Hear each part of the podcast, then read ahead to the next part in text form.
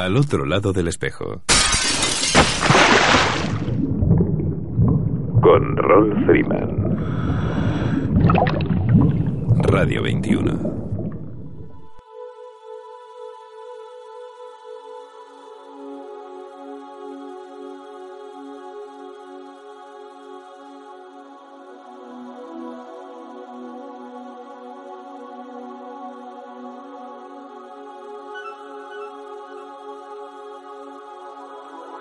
Amigos, saludos alados y bienvenidos a una nueva edición de Al otro lado del espejo.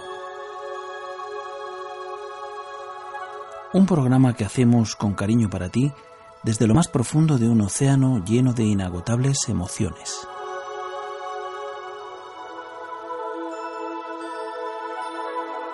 Emitiendo desde tu emisora favorita, Radio 21, a través de las ondas de la frecuencia modulada desde el 107.9 107.8, 107.5 y 107.3.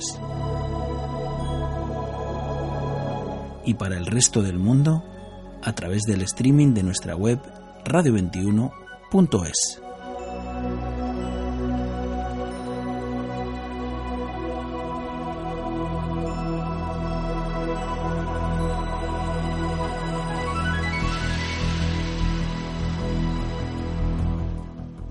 Semana en la que arreciaba el temporal, aunque pudimos disfrutar de una pequeña tregua en su mitad, favorecido por el buen ambiente que generan los apasionados del azul en los respectivos Blue Drinks. Volvían las tan necesarias lluvias, viento y bajas temperaturas, aunque tengo que decir que la auténtica marea fue la protagonizada por la mayoría de las mujeres el jueves día 8. Obviamente, si ellas paran, no es que el planeta se pare, es que gira mal, de forma excéntrica y asincrónica, y corremos gravemente el riesgo de salirnos de la órbita.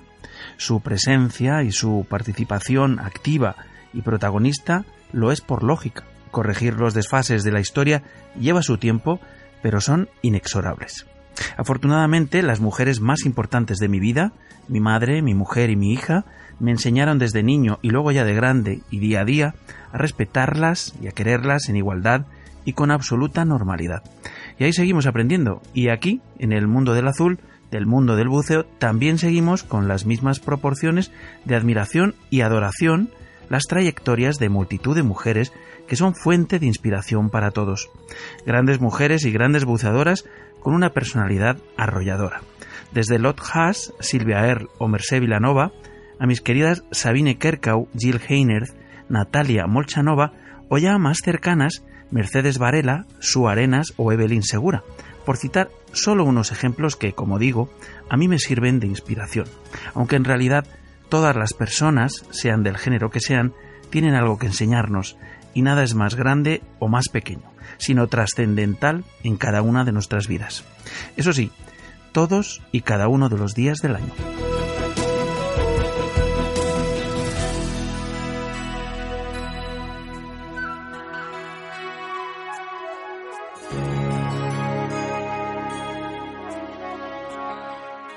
Bueno amigos, vamos ya con las inmersiones de esta noche. Empezaremos buceando por el mundo, descubriendo lugares increíbles con Victoria Gómez de Última Frontera. Charlaremos sobre el último Blue Drinks Madrid, el 38 encuentro de los apasionados del azul. Por debajo del espejo, con Juan José Sáez, de Canau. Haremos lo propio también con nuestros amigos de Blue Drinks Murcia, Alicia Prieto, que nos contará qué tal su primer aniversario. Muchísimas felicidades a los apasionados murcianos.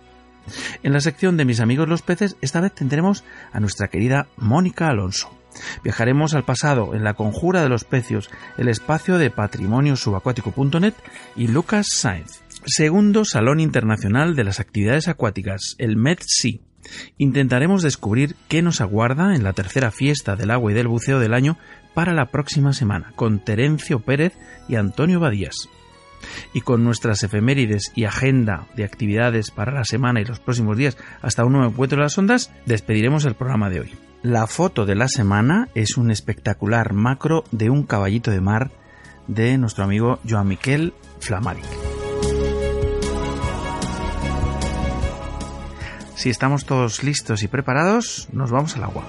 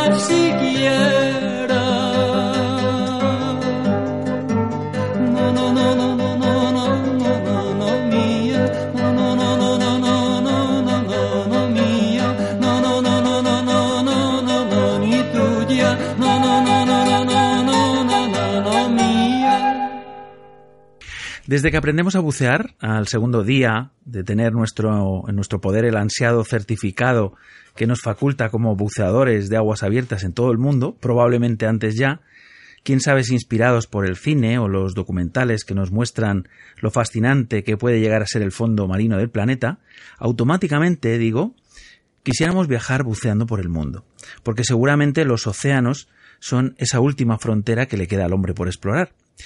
Y una de las primeras personas que conocí, nada más dejarme seducir por la magia del buceo, fue mi querida amiga Victoria Gómez. Precisamente ella, desde hace tiempo ya, hace posible llegar al otro lado del espejo en última frontera.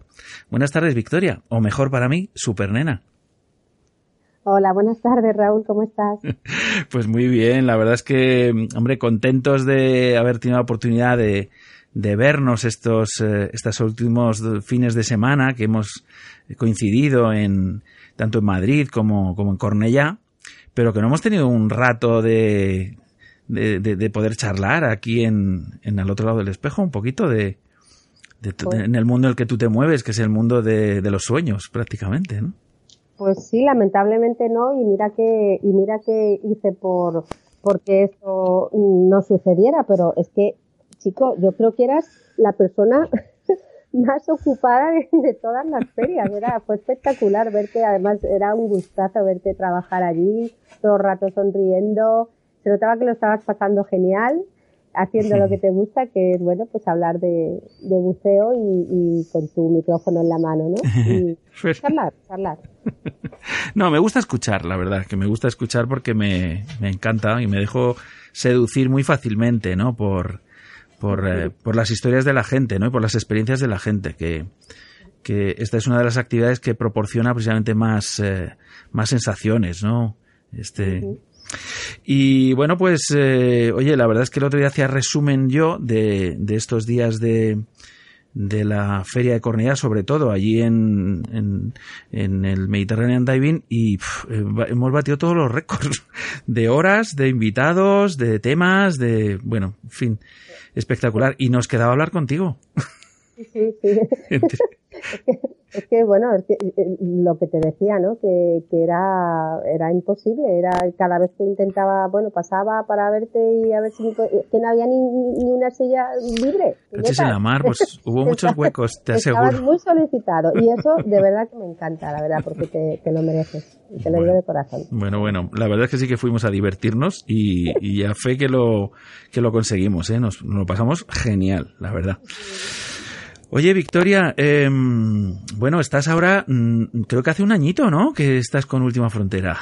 Pues sí, mira, precisamente, curiosamente, hoy hace hace un año que, que firmé que firmé contrato con Última Frontera. Sí. Qué bueno. Y, y una de las cosas que creo que caracteriza precisamente a, a esta agencia de, de viajes por el mundo, de viajes especializados en, en el buceo, pues es que tenéis destinos, pues eh, yo creo que en todos los océanos del planeta. Efectivamente, efectivamente tenemos pues así como 285 destinos y más para, para ofrecer. Eh, tanto bueno pues eh, tanto en el Mar Rojo, en el Caribe, en el Índico, en el, en el, Indio- en el Indo-Pacífico, en el Pacífico, en el Atlántico.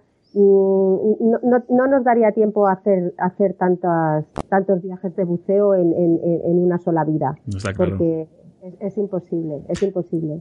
Oye, pues yo te voy a proponer un jueguecito, si te parece. Vale. Eh, así como muy rápidamente, para que nos dé tiempo, precisamente. Eh, mm, yo te voy a mencionar eh, un océano, te voy a ir mencionando un océano y tú me dices un destino. Te digo otro y me dices otro destino, ¿vale?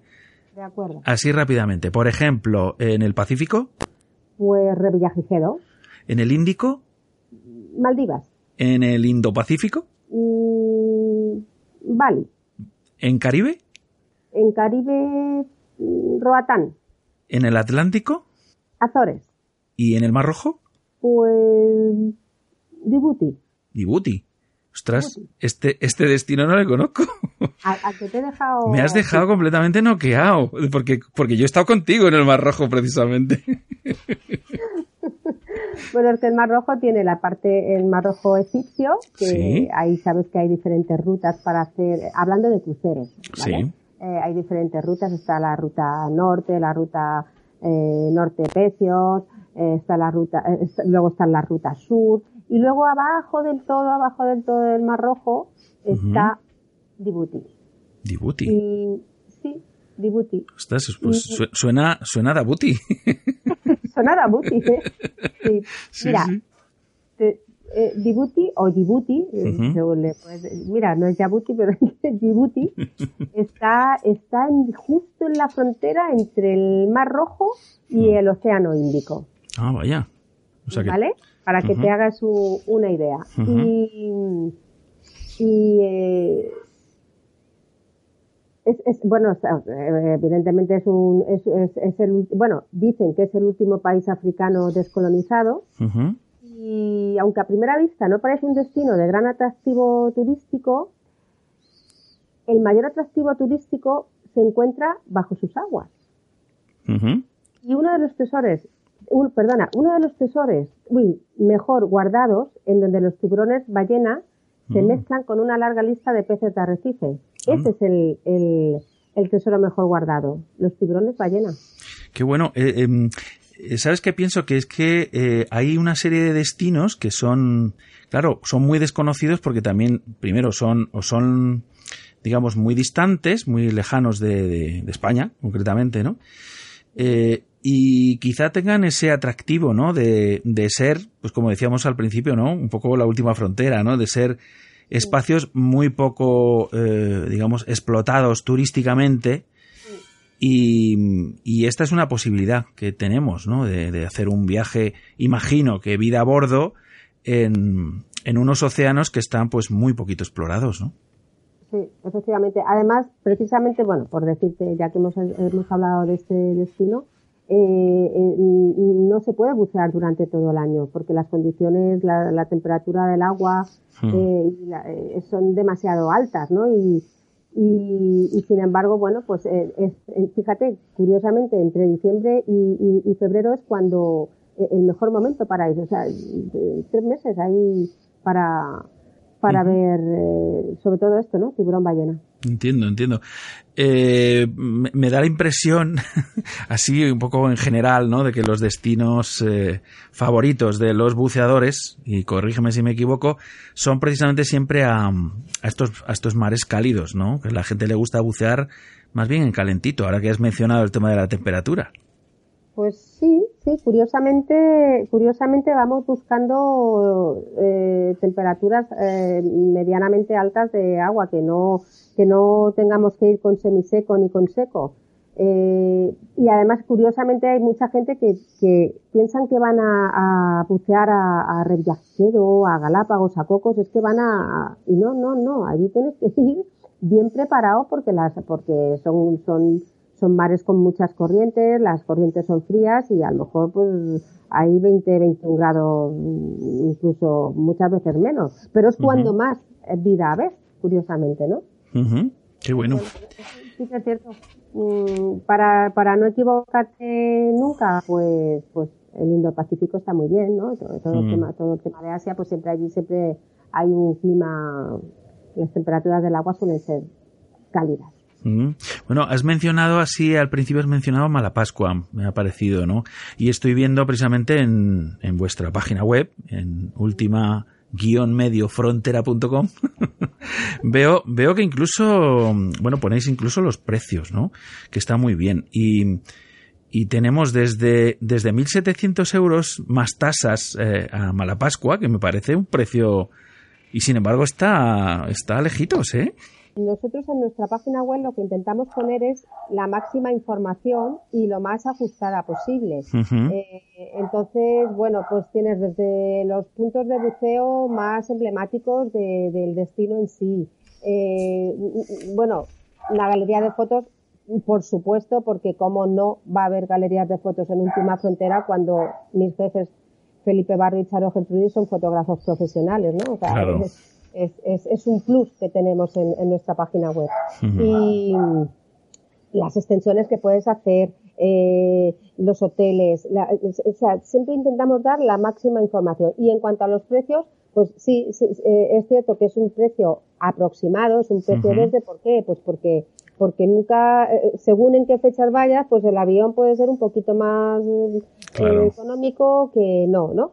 Pero más o menos, más o menos, eh, sí, estas son, estos son los precios con- por los que nos movemos. Sí. Fíjate, y veo aquí una, una última plaza para agosto, eh, expedición Kalimantan. No sé si lo pronuncio bien, porque es la primera vez que oigo este destino. ¿Esto dónde está, Victoria? Esto está muy lejos. esto está, esto está bastante, bastante, bastante lejos. Sí, sí. Bueno, dinos por dónde, solamente lo vemos en el Google y ya, y ya está. De, de todas formas, también, también decirte que, que, que ya no, que ya no, que ya no queda. Ya no queda, pues hay que actualizar la página. Entonces, Ya, ya. yo que iba a dar al clic ahora mismo. Pues sí, sí, sí. Pues, pues nada, eh, esto está por allí por, por las islas de, de Erawan y Sangalaki, el atolón de Maratúa, allí. ¿Y, y esto por dónde cae? Pues que no, no- Pues no- muy pues cerca de Borneo. Ah, mira. Que, para que te hagas Borneo. Sí, sí, sí. Esto sí. Pues, eh, a ver, yo es que me estaba acordando de ti precisamente porque cuando arrancamos el, el, el- la maratón de radio en, en Cornellá, precisamente, eh, bueno, pues nuestro segundo invitado fue Enrique Downer, al que tú conoces perfectamente, Y que en este momento, eh, pues está, claro, nos contó allí, no, es que me voy, la semana que viene me voy a la isla de Pascua, ¿no? De estos, de estos sitios que, claro, que, que yo creo que todo el mundo conocemos, ¿no? O los hemos leído, o forman parte, desde luego, de nuestra, de nuestra, un poco de nuestra memoria, o de nuestra cultura, ¿no? En general, aunque no los conozcamos, ¿no? Eh, pero son, eh, son destinos, claro, son destinos, eh, pues como míticos, ¿no? Como que resuenan mucho, ¿no? Que nos apetecería mucho. Mm, Galápagos, eh, qué sé yo, por muchas razones, ¿no? Bueno, es que es que el mundo no te lo terminas. No te lo no te terminas. lo terminas y aparte a mí particularmente la zona del Pacífico eh, sí que claro para nosotros para saliendo desde España es un palizón de viaje eh, ir a ir a la Polinesia ir a ir a la isla de Pascua ir a, lo que es Galápagos eh, Cocor es un- es una paliza pero a mí particularmente es mm, donde, mm, donde más me gustaría bucear. Sea, hay gente que no, hay gente que le encanta el Indo-Pacífico o, le- o- o le gusta el Mar Rojo y no para de ir al Mar Rojo y Mar Rojo y Mar Rojo. Pero a mí, a mí el Pacífico me trae loca. Pero claro, también es cierto que no solamente está, no solamente es, mm, está, pues, bueno, es una paliza de viaje, sino que también, pues también son, es- son viajes caros, ¿no? Es, para ir ahorrando, para ir ahorrando y, y yo qué sé, pues en tres años o así, pues te montas un viajecito a, a Cocos. Sí, lo, lo que yo pienso es que en, en estos viajes, que, que- que uno de los, eh, digamos, de la de los conceptos más, más caros es, pues eso, todo este tema de, de los vuelos, los aviones los, y tal, ¿no? Eh, hombre, ya que haces un viaje tan largo, yo la idea que tengo, digo, o sea, el día que pueda, eh, hombre, que menos de dos o tres semanas, ¿no? Ya que, ya que te vas. O sea, ya que te vas a gastar un pastizal, o sea, aprovechalo, ¿no? O sea, no, no puedes hacer una semana. Una semana podemos hacer el más rojo. Pero si vamos a ir más lejos, hay que ir más tiempo. Hay que conocer el país, ¿no? Efectivamente, por eso te digo que, que son viajes para planificar con tiempo. Hombre, a ver, cuidado, hay gente que se puede permitir este viaje Sí, sí, eh, claro. claro. tres veces al año, pues me Sí. parece muy bien, pero para la gente así eh, normal como tú y como yo, Normal. no, entre tú y yo conocemos, conocemos a gente, claro, oye, pues sí, gente que no, que, que son solteros, que tienen, que Sí, tienen un, tengo- su vida tengo- es eh, esta, ¿no? O sea, es disfrutar de la vida y ya está. Efectivamente, yo tengo, tengo, como digo yo, y además lo digo con muchísimo cariño, mis, mis lobos solitarios, que, que, que, bueno, pues que se pegan unos, bueno, no tienen compromisos, no tienen niños, eh, trabajan para ellos, eh, Claro. todo lo que, to- to- todo su sueldo es para ellos y tienen la pasión, esta maravillosa pasión que es el buceo. Claro. Y a lo mejor me hacen dos, tres viajes al año, pues a sitios espectaculares que, que, bueno y, que- y que en fin y que son y que, que son carillos claro, Claro bueno que sí. son bastante caros Bueno. y, y- sí pero pero es eso que yo particularmente eh, cuidado eh, aquí cada uno que haga lo que quiera pero yo también soy viajera y también me gusta y, a- a hacer mis viajes de buceo y siempre que puedo siempre que puedo intento enriquecer mi viaje y Claro. no solamente ir a, a lo que es el buceo sino ostras eh, cuando fui a Baja California pues eh, em, ya que me iba hasta tan lejos, pues estuvimos dos semanas pues conociendo eh, el lugar, eh, en fin. Claro. No solamente el crucero de siete noches, sino que luego estuvimos una semana más. Y- O cuando estuve en la Antártida, pues estuvimos tres semanas. Eh, conociendo eh, Ushuaia, no, lo que decía, no solamente la parte del crucero que fueron 12 noches, sino pues eh, conociendo Ushuaia, conociendo Buenos Aires, conociendo, en fin, hicimos de todo, hicimos eh, todo terreno, hicimos senderismo, hicimos, eh, volamos en, en avioneta, claro, pues ya que va, pues oye, intentas de- Mm. dentro de lo que de tus posibilidades intentas hacer pues al máximo Pues sí. pero pero también te digo una cosa mm, ahorrando mucho al menos nosotros. Sí, sí, sí, sí, sé cómo me dices, sé cómo me dices, pero es verdad que la vida solo se vive una vez y probablemente los viajes sean, eh, digamos, la mejor inversión que uno puede hacer eh, Pues en su vida, ¿no? Porque viajar es experimentar, viajar es, es vivir y, y- Bueno, y viajar... viajar Hmm, viajar sencillamente te enriquece te enriquece como persona Claro, y, y, y te enriquece como, como ser humano y te enriquece te abre te abre te abre otras puertas y te abre otras miras y miras y miras las cosas de otra manera Hmm. Eh, no sé para mí viajar es Pues sí. Es una de las cosas más importantes de esta vida. sí, probablemente muchos de los problemas que, que nos que nos que nos rodean eh, se solucionarían un poquito mejor eh, si todos viajáramos más, es verdad. Sí, pero, pero no solamente no, sola- no solamente por el hecho de viajar, sino por saber Sí, qué sí. es lo que hay fuera de la puerta de tu casa, que hay muchas más cosas, ¿eh? Claro que y, sí. Y, y- y muy buenas también. Victoria, eh, te mando un besazo enorme desde al otro lado del espejo. Eh, has estado colaborando con nosotros desde, desde el primer programa y, y ya te echábamos de menos, que hacía mucho que no hablábamos contigo. Pues lleva razón, lleva un tiempecillo ya que yo ya te echaba también de menos. bueno, Bueno, pues eh, ojalá que nos volvamos a ver, pero nos veamos esta vez en los mares, que es donde nos gusta.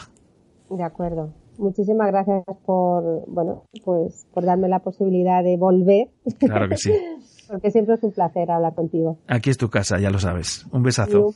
Y muchos besos a todos los radio oyentes. Hasta pronto, Victoria. Hasta pronto. Hasta pronto, chao.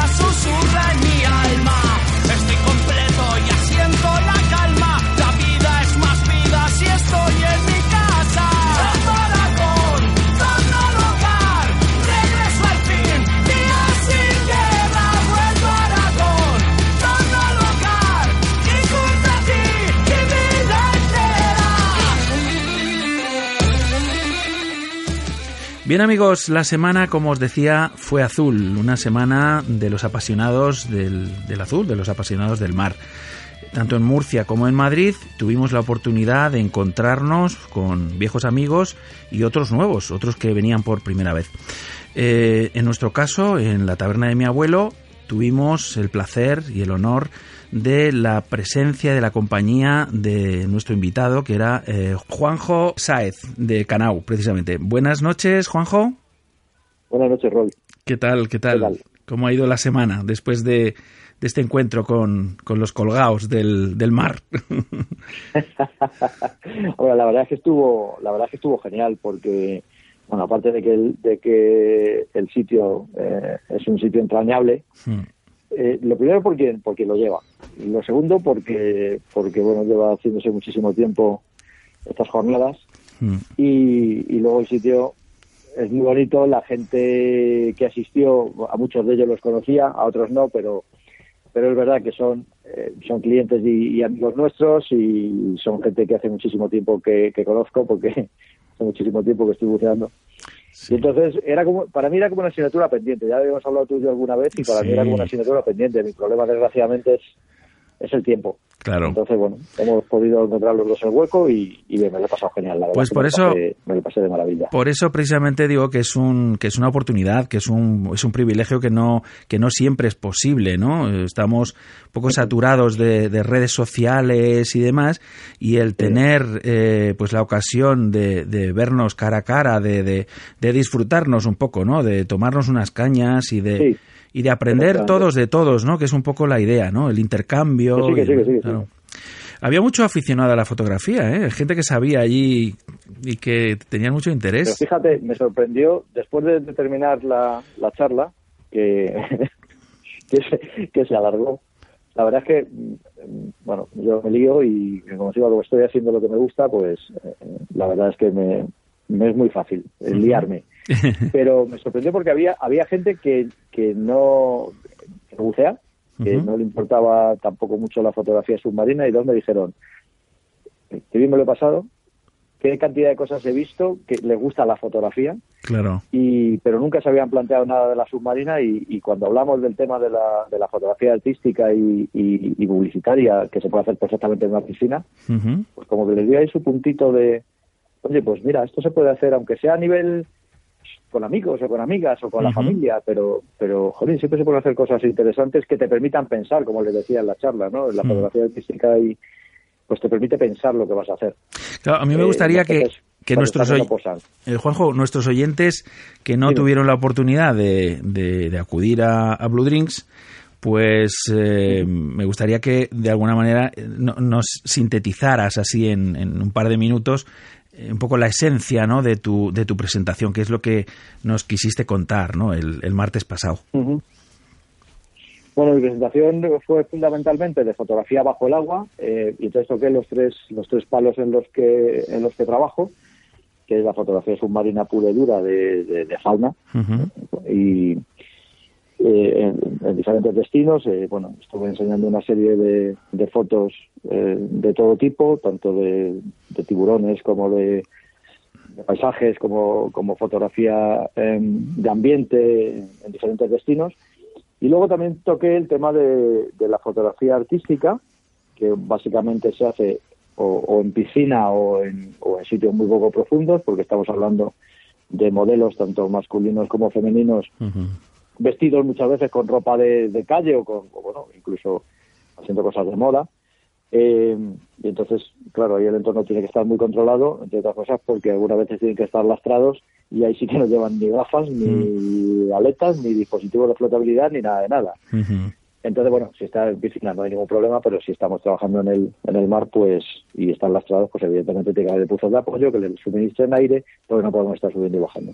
Claro. Y luego, pues también se habló de la fotografía publicitaria que, que, que, que hago y enseñé algunos ejemplos. Y bueno, sobre todo, pues estuvimos hablando de todos los eh, los avatares que nos acontecen cuando nos ponemos a hacer fotografía de este tipo, porque en piscina, por ejemplo, un dato curioso que, que llamó muchísimo la atención a la gente es que, eh, por ejemplo, la luz eh, rebota en todas las direcciones dentro de la piscina y muchas Sí. veces nos complica el trabajo mucho más de lo que nos pensamos. Claro, claro. Entonces, bueno, pues eh, en eso se basó un poco Sí, sí, sí. eh, mi, mi, mi charla. Dime, dime. No, que hubo ahí una esencia, desde luego, de, de lo que es la fotografía y lo que es, eh, digamos, la física, ¿no? De la luz, de la de cómo se comporta en el momento que cambia de, de medio, del aéreo al acuático, que es, eh, es otro mundo. Y, y precisamente, hombre, Sí, sí. los que siguen el programa, eh, la semana pasada tuvimos la oportunidad de, de charlar unos minutos aquí también con Isabel Muñoz, eh, esta Ujú. mujer Premio Nacional de Fotografía, eh, que ha estado siempre en el, en el en la mundo de la fotografía artística y, y que está ahora mismo exponiendo un trabajo que ha hecho subacuático en esa línea que tú que tú comentas, ¿no? Y ella comentaba Claro. eh, que claro que eh, tuvo que aprender, tuvo que aprender casi casi de cero, ¿no? Es decir, es otro mundo, ¿no? Sí, sí, no, no, yo, yo he trabajado con fotógrafos artísticos, eh, pues, pues eh, punteros de, de, de este país y evidentemente cuando los saca de su medio, o sea, tú lo veis trabajar en un estudio y son verdaderas bestias, en el sentido más cariñoso de la palabra, los Sí, trabajar y, y la verdad es que se te desencajan las mandíbulas de verlos trabajar. claro, cuando se meten en el agua, pues el cuento cambia. Claro. Ahí es mi terreno. Efectivamente. nuestro terreno, de los que controlamos este este medio. Entonces, pues bueno, eh, bueno, siempre se producen buenas buenas eh, sinergias buenas, Sí, que sí, como sí. has dicho tú muy bien antes, todos aprendemos de todos. Claro. Yo, por ejemplo, con Luis Malibrán, que además es muy es muy amigo de, de Isabel y, y- y, bueno, y, y de los fotógrafos pro de este país.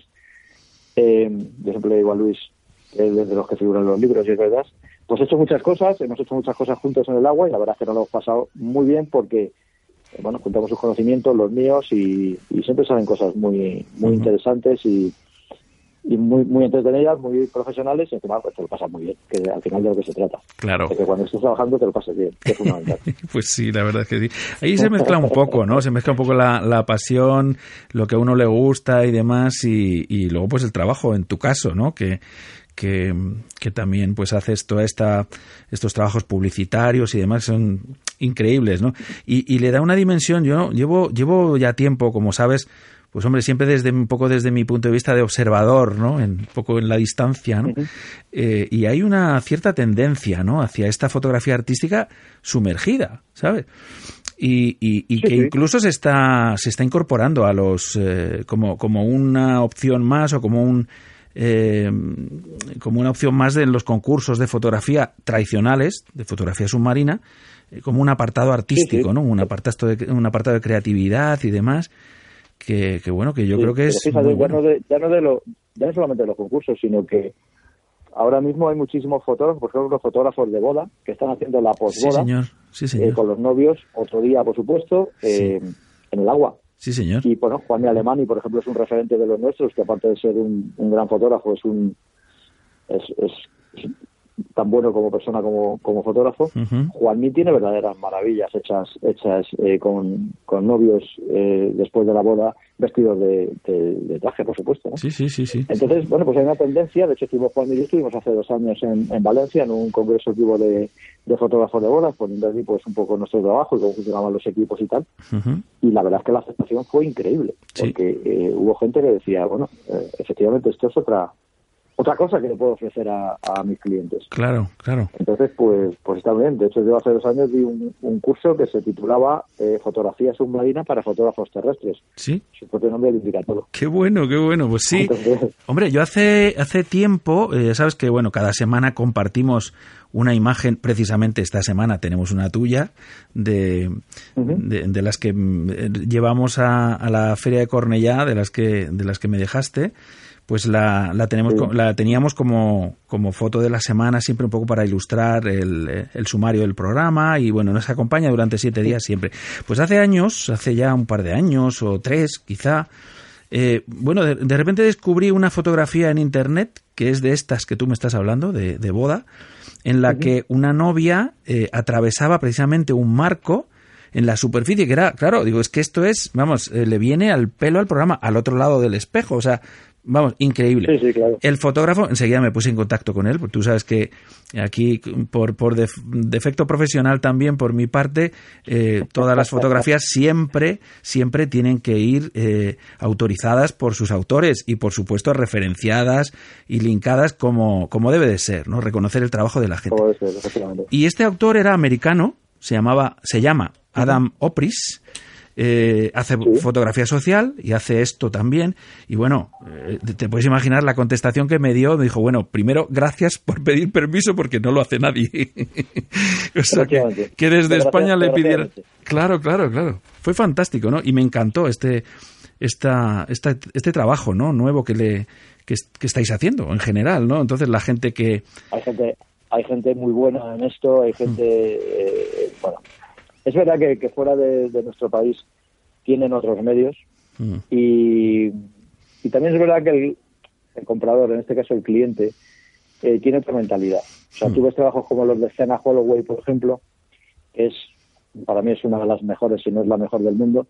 mm. Eh, claro, esta mujer trabaja en un estudio submarino directamente. O sea, para hacer una recreación de la Bella Durmiente, por ejemplo, Mm.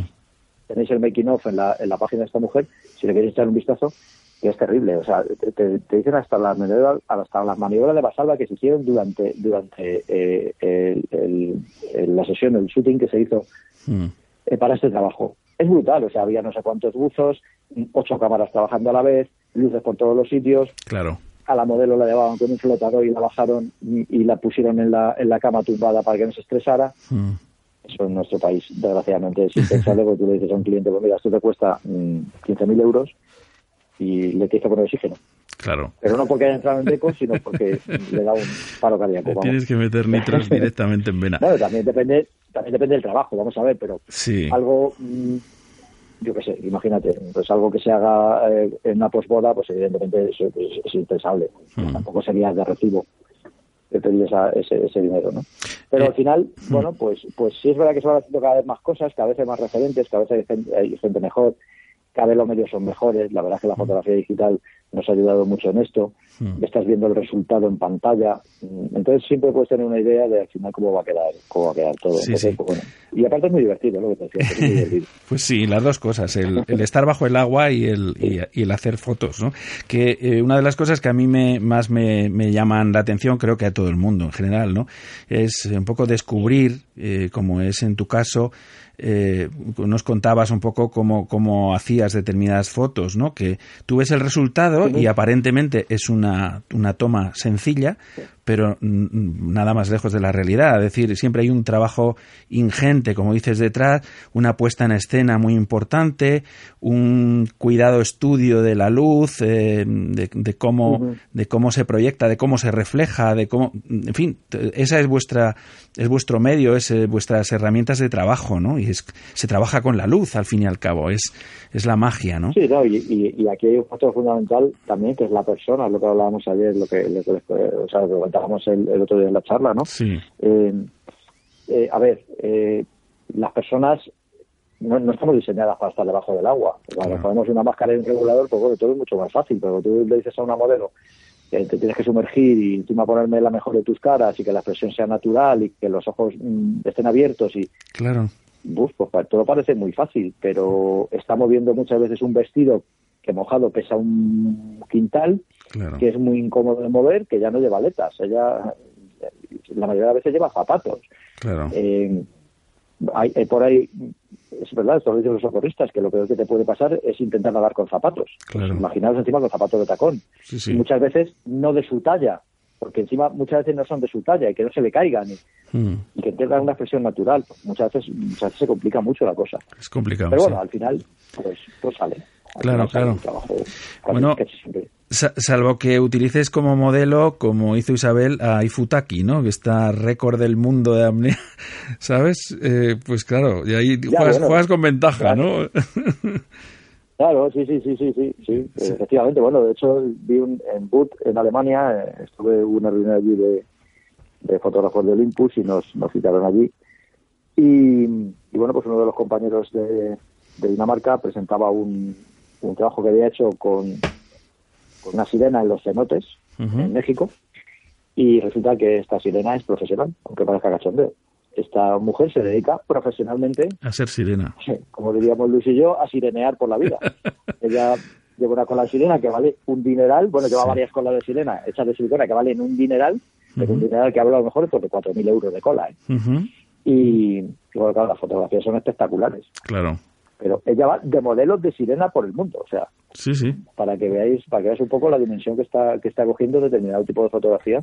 Cuando esta mujer va por el mundo haciendo esto, es porque evidentemente Ya te eh, digo. hay demanda. Si Pues, no, pues, me, me estoy acordando yo ahora mismo, me estoy acordando de una foto de, de otro gran fotógrafo, este argentino, Antonio López, eh, y en este caso era un sireno, Sí, sí, sí, que rompe ¿eh? un poquito el esquema, Bueno, ¿no? los Pero sirenos- un sireno. El caso de los sirenos son, tri- son tritones, ¿eh? Sí, sí, sí. Vamos a poner cada hacerlo en su sitio. Sí, sí, pero también, ¿eh? También, también. Sí, sí, de hecho, sí, sí. hay una escuela en, en, en Cataluña, no sé si ahora mismo si está en, en, en, en está en Ley, no, no, no recuerdo ahora mismo dónde está, pero hay una escuela que hace bautizos de sirenas y tritones. Ay, qué bueno, no te lo pierdas. qué curioso. Qué Pero sí, curioso. sí, pero además es que me decían en, en la Feria Correa, me decían que tienen una demanda, me decía alguien que los conoce, que tienen una demanda de, de- para hacer este tipo de cosas espectacular, pero ya no para niños, ¿eh? para niños y para adultos. Sí, sí, sí, qué bueno. O sea que, bueno, las actividades del agua pues siempre se, siempre molan, Sí, son divertidas. son divertidas, es verdad, esa es la Y clave. cuando haces algo diferente, pues evidentemente dices que vamos ayer de la creatividad. Claro. Es hacer algo diferente. Juanjo, eh, Pues- pues nada. nosotros despedimos el programa siempre eh, con, un, con un deseo, diciendo esto de que nos vemos en los mares o en los bares. Y es justo lo que hacemos en Blue Drinks. Qué bueno. Pues nada. Pues nos vemos en los mares y luego en los bares. Desde luego. te mando un abrazo, Juanjo, y, y- Muy bien, y- y te agradezco muchísimo tu, tu presencia en Blue Jeans porque la verdad es que el, el- el nivel de los, eh, de los ponentes, de los invitados, es el que está dando un poco a estos encuentros, le está dando pues, pues una esencia de, de, bueno, pues de, de- de bien hacer, ¿no? Y de que la gente lo, lo agradece, lo disfruta y, y lo pasa muy bien. La verdad es que yo en esta jornada, como te he dicho al principio, lo disfruté tanto como ellos. O sea, de verdad que me sentía como en casa, fueron fueron encantadores y, y bueno, pues la verdad es que de eso se trata al final. De pasar un buen rato, lo decías, donde tomar una cerveza, charlar y Claro. charlar de lo que nos apasiona a todos, que es estar debajo del agua Sí, señor. y compartir eh, experiencias y compartir eh, vivencias. Sí, señor. Juanjo, un abrazo. Siempre, para mí también, tío. Un abrazo fuerte. Cuídate mucho. Hasta pronto, amigo. Hasta pronto. Chao, chao. Hasta luego.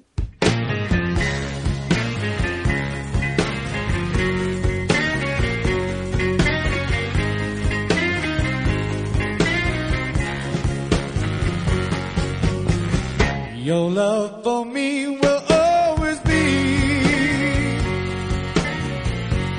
Here to stay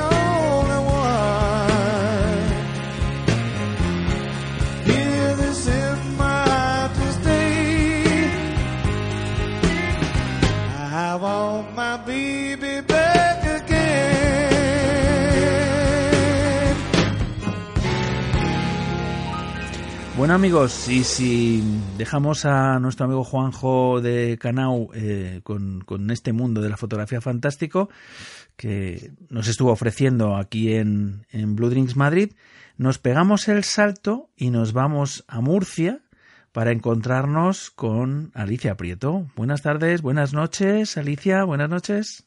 Buenas noches, Rol. ¿Qué tal? ¿Qué tal por ahí, por Madrid? Muy bien, muy bien. Bueno, pues, pues ya ves, un poco aquí bandeándonos entre este tiempo de, de lluvias y de entre nubes y claros andamos estos últimos días. Eso, bueno. Ya, ya se va juntando la primavera ahí, se va acercando y se nota. Se nota, se nota, pero bueno, como estamos todavía inmersos en este, en este un poco, esta montaña rusa, ¿no? De que ahora, ahora nos cae un, un chaparrón que no para y ahora escampa y ahora tal, en fin. Pero está bien, está bien. Bueno, me dijeron el otro día eh, los de Divers una noticia muy buena, que solo queda una semana de tormentas en Cabo de Palos Qué bueno. y que luego ya viene buen tiempo. Pues eso está muy bien. Eso A todos los que queráis ir a bucear, ya sabéis. Pues sí, pues sí, sí, sí, sí, claro. Está la gente como loca, por supuesto. Después de, de, todas las ferias, bueno, nos queda, nos queda la semana que viene, que es la, la- el Medsi de Alicante, que os pilla relativamente cerquita, ¿no? Sí, sí, a ver si nos podemos escapar. Muy bien, muy bien. Bueno, ¿qué tal? ¿Qué tal ha ido vuestro, vuestro encuentro, Blue Drink? Que además creo que cumplíais, eh, cumplíais meses, ¿no? Sí, sí, sí, bueno, de hecho cumplimos ya casi, yo creo que el año, y es el décimo encuentro, o sea que, Qué que bueno. muy bien, porque en verano como no, no hicimos, o sea, sí, sí, sí. así que muy bien, muy bien, la verdad, bueno, a nosotros ayer nos fastidió un poquito, supongo que a vosotros también el fútbol, eh, que era Madrid y no sé con quién jugaba, Se- algo se comentó allí. algo se Sí, comentó, sí, sí. Sí. Pues a nosotros sí que nos fastidió un poquito porque Mercedes nos decía, dice, va, me ha dicho un montón de gente que no va a ir por el fútbol. Y bueno, y también que se juntó la lluvia en Murcia y en Murcia cuando llueve la gente no se mueve. Ah, qué curioso. Sí, sí. No, a ver, aquí también tiene una lógica, ¿no? Como a veces llueve torrencial, la gente se esconde con la lluvia. Ah, amigo, amigo, claro. Pero bueno, luego muy bien. Vino la gente un poquito tarde y, y la verdad, y la verdad que muy bien. Muy bien, muy bien. ¿Sabes qué pasa con estas con estas pruebas, ¿no? Con estos handicaps que tienen eh, estas citas deportivas, ¿no? Pues que los que vienen son absolutamente apasionados del, del tema y, y están por encima, ¿no? De ese de ese tema, ¿no? Del, del fútbol, ¿no? Que, que tanto atrae a tantas masas, ¿no? Pues Sí, sí, sí, la verdad. Eh, yo creo que los que no de- vamos a otra cosa, al final te quitas un poco de eso, ¿no? De otra cosa que no sea fútbol. pues Si sí. prefieres lo que sea que no sea fútbol. Yo, yo les puedo entender, pero, pero en fin, eh, no, no- no lo comparto. O sea, de verdad que me, me cuesta, a mí me cuestan los eventos deportivos, me cuesta mucho eh, verlos. O sea, lo que me, lo que me gusta es eh, si participas, ¿no? Es decir, gente haciendo deporte me encanta, ¿no? Pero, Mm. pero si estás metido tú en el ajo, ¿no?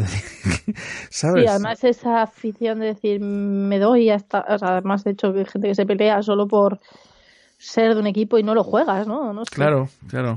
Yo tampoco lo entiendo, no, me cuesta también. sí. Bueno, es un poco visceral, ¿no? Es un poco visceral y están ahí los sentimientos y demás y muchas cosas, ¿no? Pero bueno, lo podemos entender, lo podemos entender. Pues Ta- sí, sí. También Pero- es una cosa curiosa que, que, bueno, pues que este deporte, por ejemplo, eh, es como universal, ¿no? Y entonces, en cualquier eh, lugar remoto del planeta, eh, te encuentras unos niños o, o- o la gente puede, digamos, iniciar una conversación o romper el hielo, pues a través de, de comentarios de este tipo, ¿no? O sea que es, es, es interesante también, por otro lado, pero bueno. Pues sí, la verdad que sí. Alicia, Eh, un poco- cu- cuéntanos qué pasó en Murcia, en vuestro encuentro, vuestro décimo encuentro de Blue Drinks. ¿De qué, de qué fue y cómo fue la...? Bueno, la pues jornada. no quiero desvelaros mucho porque como nuestra invitada es la vuestra próxima, no quiero desvelar mucho. Pero bueno, estuvo Mercedes Vare- Varela de. Posidonia Ecosport, que mucho la conoceréis, que está metida en un montón de cosas, un montón de proyectos, como en el proyecto Pescares, Solidaris, es su propio proyecto y, y, y que lo lleva a cabo y la verdad que, que divulga genial. Y, y la verdad que estuvo muy bien. Ya te digo, empezamos más o menos a la hora, que muchas veces empezamos tarde, porque claro, como ya venía de Alicante. Y, y nada, la verdad que muy bien. Nos estuvo contando cómo bucear bien en las reservas, cómo no eh, dañar el, el ecosistema, ¿no? Porque ese es el gran miedo que se tiene al empezar. Y bueno, estuvimos ahí un poco, salió bastante debate, ¿no? Porque salió debate sobre todo cuando es un buen buceador, cuando no, quién fastidia más, quién no, ¿no? Y nos estuvo ahí hablando científicamente, que ella es una gran científica. Y, y bueno, luego la clave fue más. eh, había bastante gente que estaba curioso de, de la vida en el Expedies, ¿no? Que ya está embarcada, la vida en la Antártida, cómo es eso de la Antártida, qué diferencias hay. Y la verdad que estuvo muy bien. Y bueno, nos estuvo hablando de, de lo que tú estuviste también buceando bajo el hielo. Justo. Y bueno, sí, sí. Y la verdad que muy bien, se nos pusieron los dientes súper largos a muchos. Lo mismo salimos en alguna foto o no. no, no, no, no, no puso muchas fotos de esas, pero, pero sí le estuvimos preguntando y, y la verdad que muy bien. Y bueno, y gracias a ella eh, pudimos celebrar bien nuestro décimo encuentro porque íbamos a soltar unas cuantillas cosas de, pues, de otros otra otra gente que nos ha visitado y que nos dejaron alguna cosa. Lo que pasa que bueno como había poquita gente al principio pues bueno al final eh, sí que hicimos un sorteo de una inversión con, con Mercedes. Qué bueno. eh, y al final sorteamos solo eso. Entonces empezaremos un poquito a tomar el ejemplo vuestro e intentaremos que lo siguiente que tenemos el, el sortearlos en los siguientes en los siguientes Blue Drinks Oye, eh, bucear con Mercedes Varela es, es un lujazo que ni te cuento, ¿eh? O sí sea, sí sí eh, a Sí, ver, sí. yo te puedo decir que es, me he declarado, o sea, es, es mi heroína absoluta, ¿eh? Porque yo la he visto en el agua, en el, en el hielo, y bueno, o sea, la tía estaba absolutamente encantada. O sea, Sí, absolutamente sí, encantada. genial. Y bueno, a ver, yo hice una inmersión, ¿eh? Hice una inmersión y con una tuve bastante. Porque- Sí, no, pero cuando ya has conocido a bastante gente ya sabes muy bien quién dices, ¡buah, me encanta y Sí, quiero quiero seguir buceando con ella! Claro, Yo la claro. verdad no he tenido la suerte, pero bueno, nos estuvo diciendo, por ejemplo, en la reserva cómo hacer para no molestar un, un bicho, ¿no? O, por ejemplo, un nudibranquio que te acercas ahí a verlo y que de repente ves que te estás acercando y no sabes cómo separarte, ¿no? Pues lo típico de mueve los brazos y vete hacia atrás, ¿no? Claro. Uy, no, la verdad, la verdad que estuvo muy chulo y bueno, yo además de hecho el, al chico que le tocó, eh, curiosamente es- está poniendo mucha carne en el asador, es un antiguo eh, ponente, pero está poniendo mucha carne en el asador en, en Blue Dreams, o sea, nos ayuda a colocar carteles en la universidad, eh, siempre me dice, he puesto no sé cuántos carteles, así que muy bien que, que le haya tocado a él.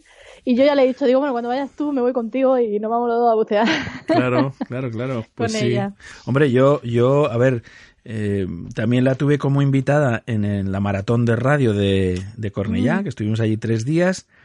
Y, y uno de ellos, pues fue, fue precisamente, uno de los invitados fue Mercedes. Y nos contó igual, nos contó muchísimas cosas. Y creo que mm, el, el carácter que ella está imprimiendo a su centro de buceo, eh, pues eh, le aporta una personalidad y le aporta un, un valor, por supuesto, un valor añadido a, a lo que es eh, bucear, que bueno, nada, nada tiene que ver ¿eh? con, Sí, con sí, cualquier sí. otra inmersión. Es decir, hay algo, hay algo que, que, que yo creo que tiene muchísimo valor, que es precisamente reconocer todo el todo, todo el patrimonio subacuático que existe alrededor de, de una inmersión. Es decir, no es Mm. solamente meterte en el agua y ver peces y ya está, ¿no? Que ya, ya de por sí, o sea, a- a- para mí eso ya es la leche, ¿no? O sea, yo ya disfruto mucho con eso, pero si además eh, pues recibes una, una información, te- son capaces de transmitirte eh, la pasión que ellos le ponen, el conocimiento, la información, bueno, pues qué quieres que te diga, o sea, ya sales de allí completamente, completamente enganchado, o Sí, sea, sí, sí. sí, sí. Y Sí, luego, porque te hace como ir mucho más allá, ¿no? De Claro. no solo voy y veo agua y todo, ¿no? Sino incluso, yo de hecho, que al hacer ciencias del mar muchas veces me pasa que a veces me quedo mirando el agua y hay gente que luego me dice, ¿pero qué mirabas? Y yo, la corriente. o sea, el ver, el, el ver- bueno, yo cuando la primera vez que vi la loclina, la loclina, sí, o sea, yo salí diciendo, wow, he visto. claro, Y me decía uno, ¿qué has visto? Y yo, la loclina. Y me dice, ¿el qué? Y yo, joder, la diferencia está de agua que has visto. Digo, pues eso. No, Claro. eh, eh, otro, cuando como que lo entiendes todo es, es es como, muy diferente. es como ver la Vía Como Láctea, ¿no? Es, eh, Sí. es, es ver un universo que hay delante de ti, que es eh, en, en otro tamaño, pero que, que claro, que es, es todo un mundo, ¿no? Y en cada espacio, pues hay, hay una vida, unas características específicas, hay, yo qué sé, pues lo que digo, todo un mundo alrededor, todo un universo realmente, ¿no? Sí, sí, sí. La Es- verdad que sí. Es increíble. Pues eh, tengo que decirte además que, mm, eh, bueno, precisamente después del, del Día de la Mujer, que, bueno, pasamos unos días fantásticos en Cornellá y sobre todo muy satisfechos porque, eh, vamos, descubrimos, por lo menos en esta feria, descubrimos que la mujer eh, digamos que ha alcanzado un porcentaje, por lo menos de invitados, altísimo, ¿sabes? Mucho más de lo, de lo habitual. Y estamos hablando de mujeres emprendedoras, de mujeres que dirigen, pues como Mercedes, eh, centros de buceo, que dirigen expediciones, que dirigen proyectos y, y bueno, y, o que dirigen equipos deportivos, que dirigen muchas cosas, ¿no? Y que están, Mm. eh, pues, eh, pues eso, imprimiendo ese carácter y esa personalidad completamente diferente a lo que estamos acostumbrados, ¿no? Y creo que el futuro es muy esperanzador, ¿no? Y es muy bueno para todos en general, ¿eh? Que la mujer al final pone más el corazón, por así decirlo. Entonces, es lo que se suele decir. De hecho, el año pasado también ya hubo algo en la feria, ¿no? Que fue como si fuese unas ponencias solo de mujeres Sí, sí, sí, sí. este año, Me este año estaban también. Silibs, eh, ¿Sí? ¿te refieres a Silibs? Sí, Sí, sí, sí. justo, que no me acordaba el nombre. Sí, sí. Sí, sí. Pero es que dio la casualidad que mira tú por dónde, por ejemplo, en la Sociedad Histórica del Buceo, eh, el galardón de buzo de honor se lo otorgaban a la primera mujer que se hizo buceadora en España en el año 50. ya. En el año 50 y pico. ¿eh? Mercedes Vilanova Rivas. O sea, qué, qué casualidad. Y eran muchas, eran demasiadas casualidades, ¿no? Entonces de repente pues te venía, pues yo qué sé, eh, Ondits Calparsoro de, de Aggressor Fleet, ¿no? De, Mm. de, de esta gente que están por ahí por, por, Costa Rica y demás, ¿no? La isla de Cocos y demás. Eh, o yo qué sé, o te venían, por ejemplo, del equipo de rugby subacuático de Barcelona. Bueno, pues también, eh, también era, era una mujer, ¿no? La que, la que lo decía. O de otros centros de buceo como, como el de Posidonia Ecosport, pues venían también Plankton Diving, pues Aurora Requena, que venía a presentarnos su, su club y demás. Y todas, eh, o bien biólogas, o todas, eh, en fin, con una formación muy específica de, de la certificadora SNSI, por ejemplo, tuvimos a, eh, a Claudia Pastorini también. Bueno, yo creo que may- mayoritariamente mujeres, o por lo menos se hacían notar muchísimo, ¿sabes?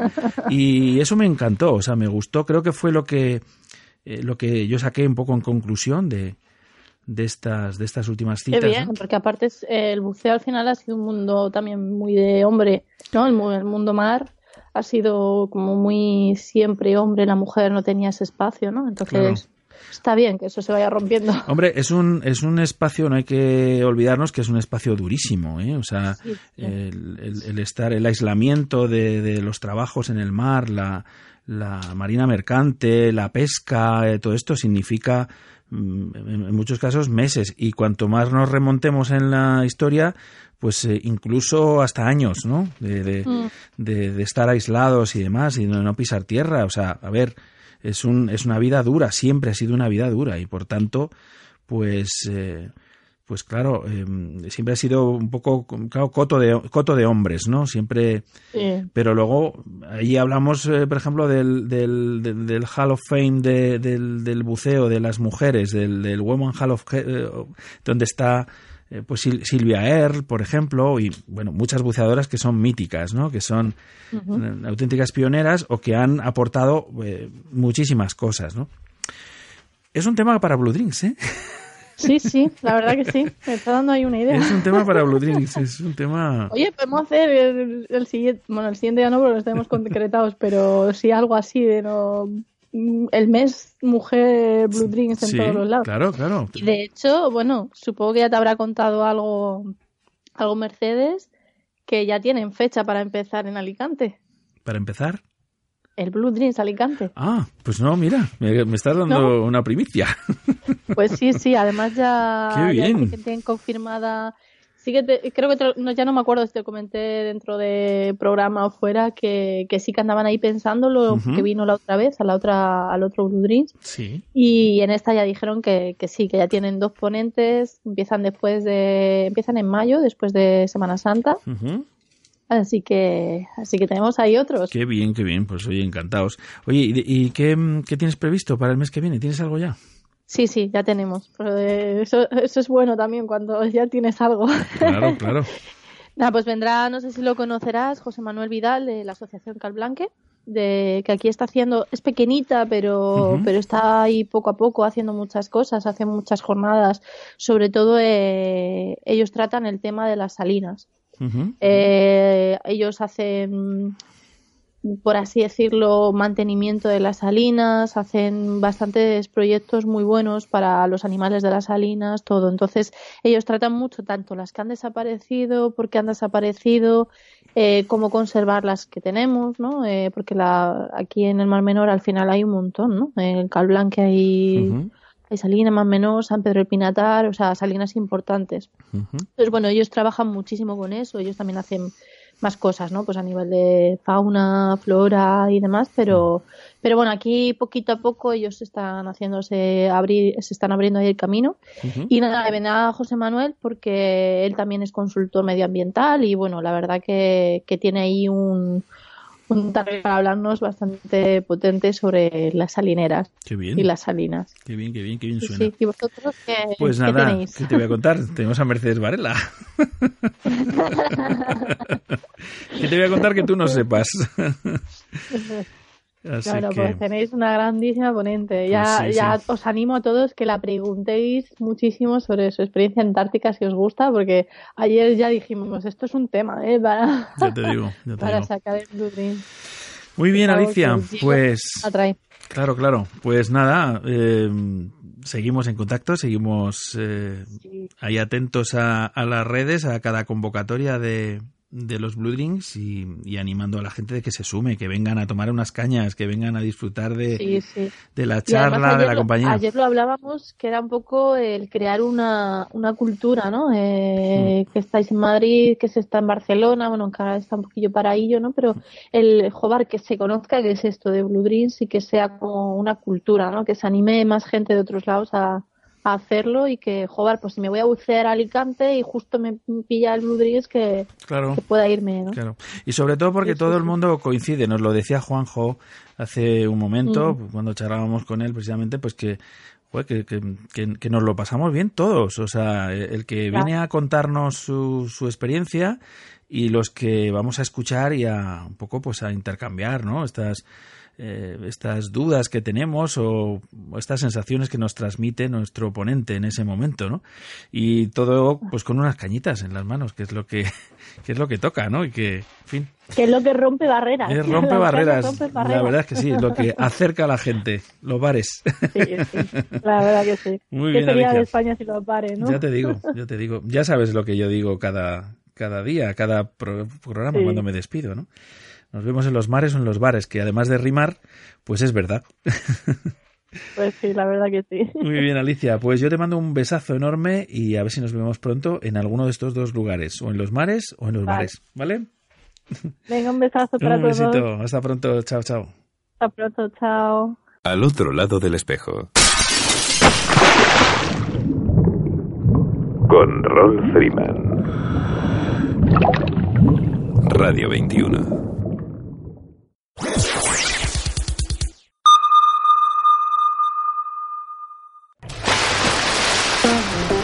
¿A quién quieres a tu lado cuando buceas? ¿A un buen amigo? ¿Al mejor compañero disponible? Hay alguien que puede ser ambas cosas. Dan Europe ha estado ayudando a los buceadores desde 1983, proporcionando asistencia médica de emergencia, planes de seguros específicos para buceadores y organizando actividades para promocionar la seguridad. A veces todos necesitamos a alguien que nos ayude o nos proteja. Cuando se trata de buceo, este alguien es Dan. Únete a nosotros en daneurope.org.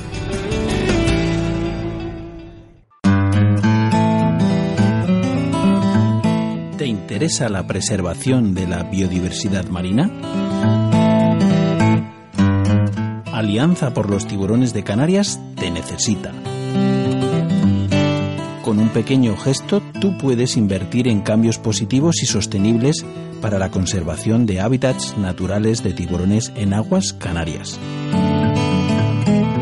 Si quieres colaborar con el proyecto de identificación de hábitats de tiburones ángel en aguas canarias, puedes adoptar tu angelote y asegurarte que con tu generosa donación estás contribuyendo para la identificación de hábitats del tiburón ángel y el seguimiento de largo plazo de sus poblaciones.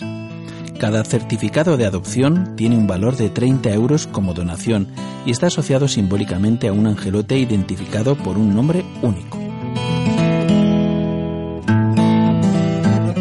Participa activamente en la construcción de una visión responsable, innovadora y comprometida con el futuro del planeta y de las áreas marinas españolas de Canarias.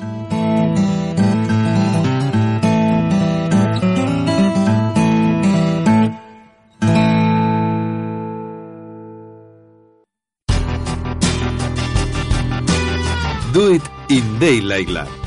El laboratorio fotográfico profesional de referencia en toda España se llama Daylight Lab. Que tus límites solo sean tus sueños. Para hacerlos realidad en copias de la máxima calidad y durabilidad, según las certificaciones Digigraphy by Epson, hasta el montaje y presentación más exigente. Siempre en las mejores y profesionales manos. Daylight Lab, el laboratorio fotográfico profesional. Estamos en Madrid, en Prudencio Álvaro 41, Metro Pueblo Nuevo, o en el 91 367 0191, o también en info arroba daylightlab.com. Do it in Daylight Lab.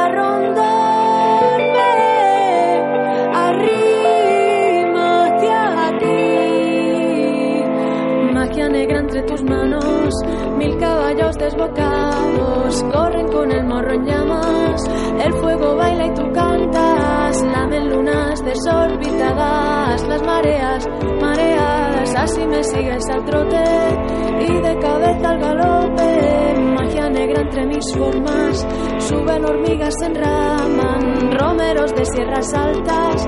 Presto el aire que me canta, se han abierto las ventanas, beben cientos de gargantas, mientras alzas con la mano el vino que todo sana. Tú que vienes a rondarme,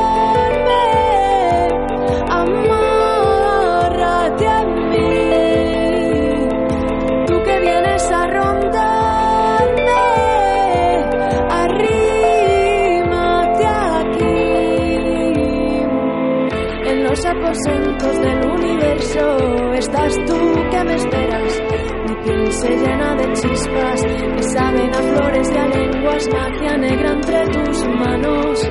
Altos jazmines se enzarzan, amarran nuestras caderas, vuelan hacia las esferas, fuentes de estrellas antiguas, santiguan nuestros galeos, arden en llamas azules todas las voces del universo con nosotros.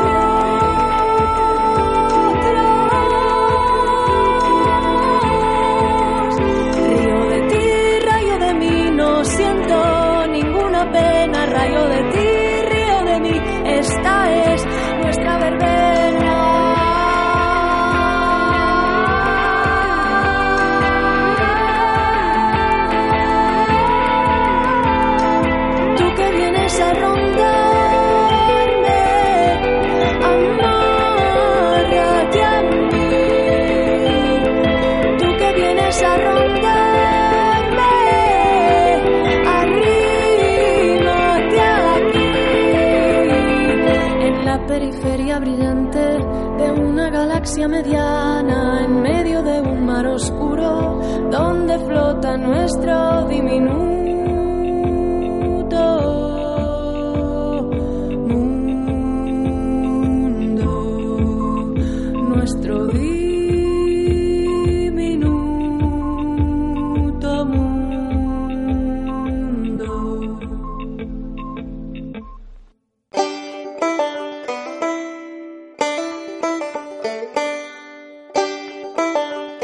buceo es tu pasión, amas el mar, la aventura y la exploración del mundo desconocido, encontrarás fascinante que siempre hubo quien experimentara el riesgo de un viaje a lo desconocido, inventando de la nada los mecanismos y equipos que lo hicieron posible, o recogiendo el testigo de otros que les precedieron en el tiempo. La Historical Diving Society of Spain quiere ser la memoria viva del paso del tiempo, recogiendo el inmenso patrimonio cultural de la historia del buceo en España. Equipos originales, bibliografía y también las crónicas personales de aquellos que fueron sus pioneros y protagonistas. Formar parte de la Historical Diving Society of Spain es preservar su historia y su legado, un privilegio que nos cabe a los buceadores del presente. Únete a nosotros y ayúdanos a conocer y preservar nuestra historia submarina y la de los hombres de honor que la hicieron posible. Hazte socio de la HDS.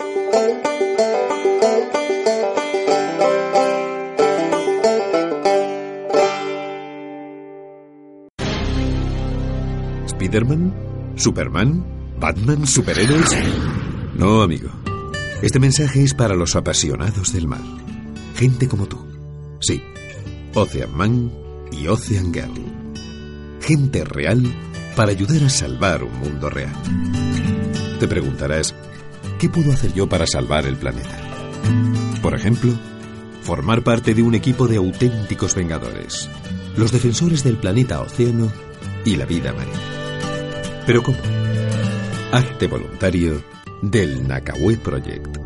Da el primer paso y envíanos un correo a info@nakaweproject.org. Tienes un superpoder, aún por descubrir.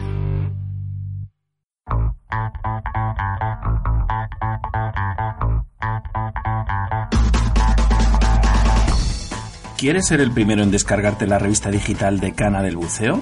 Suscríbete a Acusub. Envíanos tus datos al correo acusub.acusub.net y podrás recibir cada mes completamente gratis la revista digital con mayor proyección internacional de habla hispana. Acusub. Amarás el buceo.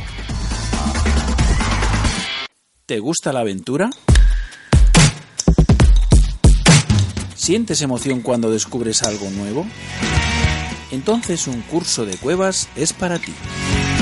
La cueva del agua, el pozo azul, la cueva del Morait serán los escenarios de lujo de tus aventuras y además mejorarás como buceador. Lo puedes lograr con un experto side mount y full cave instructor, Oscar L. García. Contrata tu curso en darksidemount.com. ¿Te gusta la aventura? darksidemount.com. Bienvenido al lado oscuro.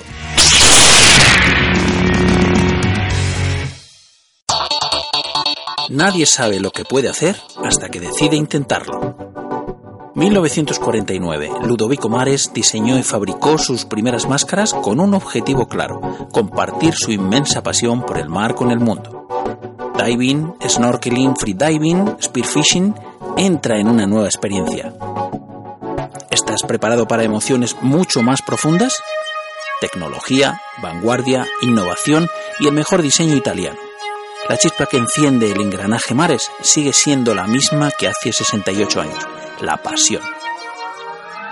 ¿A qué profundidad te llevarán nuestras aletas? Todo lo que no te da el mar, lo tiene Mares.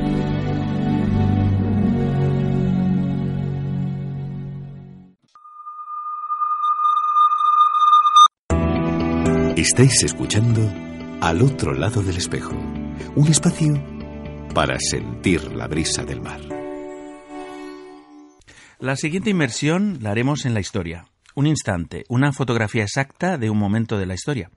Es de lo que se ocupa patrimoniosubacuático.net en su espacio La Conjura de los Pecios, con Lucas Sainz. Lucas, buenas noches, mm, buena nit. Buenas noches, Rol. Buena, buena nit a todos. ¿Qué tal? ¿Cómo vais? ¿Bien? Pues fenomenal, fenomenal. Aquí buceando en este momento, o queriendo bucear ya en la historia, un poquito. Pues estamos listos. Estas semanas han- hemos pasado muchos temporales, hemos tenido un montón de... Incluso aquí en Valencia, la verdad es que hemos notado... Jolín, yo estaba viendo fotos esta semana de, de mis gatos, que es de lo que más tengo en el móvil, y justo veía una foto de hacía un año, de, de este, de esta semana de marzo, de la terraza antes, la terraza ahora, y el temporal la verdad es que noto que ha hecho destrozos en, en, los, en el naranjo y en el limonero que tengo. La verdad es que estaban bastante pelados. Y esto tiene, tiene un porqué, porque se dice que nunca llueve a gusto de todos, o no hay mal que por bien no venga, aunque yo creo que esto no es del todo cierto. Eh, tenemos que decir que sabes que ahora los temporales les han puesto nombre, ¿verdad? Mm. Una cosa muy que nos viene muy de, de otros países. Pues bueno, el último temporal que, que ha pasado por, por la península, el temporal Edma, eh, nos ha ayudado en cuanto a arqueología se refiere a hacer un poquito una, una labor de limpieza. Y es que me explico, en la, en la zona de Trafalgar, en, en la bahía de Cádiz, el temporal lo que ha permitido es limpiar la arena de unas antiguas instalaciones romanas que se utilizaban para la salazón de pescado. Esto es la, la zona de la zona sur, la zona de Cádiz, la parte atlántica. La verdad es que tiene un- una cosa que tú y yo ya lo hemos comentado alguna que otra vez y que a nosotros en el Mediterráneo nos llama mucho la atención, que es las diferentes subidas y bajadas de nivel de, del, de la- del mar, la pleamar. Cuando llegan, la verdad es que es, un- es una barbaridad lo que, lo que aumenta el nivel. Y bueno, esto desde la antigüedad se venía utilizando para la instalación y el uso de piscifactorías. Y de esta forma lo que se hacía es que mediante construcciones artificiales, mediante construcciones eh, antrópicas, se producían diferentes espacios en los que las subidas y bajadas del, del nivel del mar ayudaban a que o bien entraran peces o bien entrara el agua con la que luego se mantenían vivos los, los diferentes peces o además se utilizaban para las instalaciones de salazón. Y en este caso de lo que estamos hablando es precisamente de eso, de una instalación de salazón que ha salido a, que ha salido a reducir gracias al temporal. Bueno, la verdad es que no es una, no es un descubrimiento nuevo del todo, me explico, porque el, el catedrático Darío Bernal de la Universidad de Cádiz en 2010 ya pudo ver los, algunos de los metros que, de, construcción que estaban por la zona y le hizo suponer que más adelante se encontraría una parte de instalación para el proceso de salazón.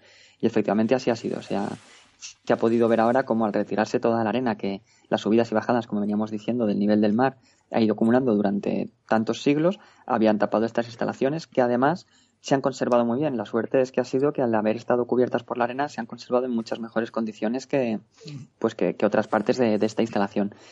Y bueno, esto me, me venía a recordar un, un artículo de hace un tiempo que hablaba de, de la parte de, de esta, del sur de Cádiz. En concreto, el artículo del que estoy hablando hablaba de las instalaciones de Baelo Claudia en, en Bolonia, porque son zonas que se utilizaban mucho para hacer el salto al norte de África en cuanto a- al mundo romano se refiere, porque se buscaban diferentes vías de navegación directas. Sabes que es el, el estrecho, es el, el nombre lo dice, es el punto que está más cercano entre África y Europa. Y concretamente la línea de Baelo Claudia, que está en la parte de Bolonia, permitía una, una buena llegada por navegación y desde ahí se hacía un embarco tanto de personas como de mercancías. Y recordaba en el artículo, todo esto viene porque recordaba en el artículo que además se habla también de unas, de unas instalaciones de, de manufactura de pescado.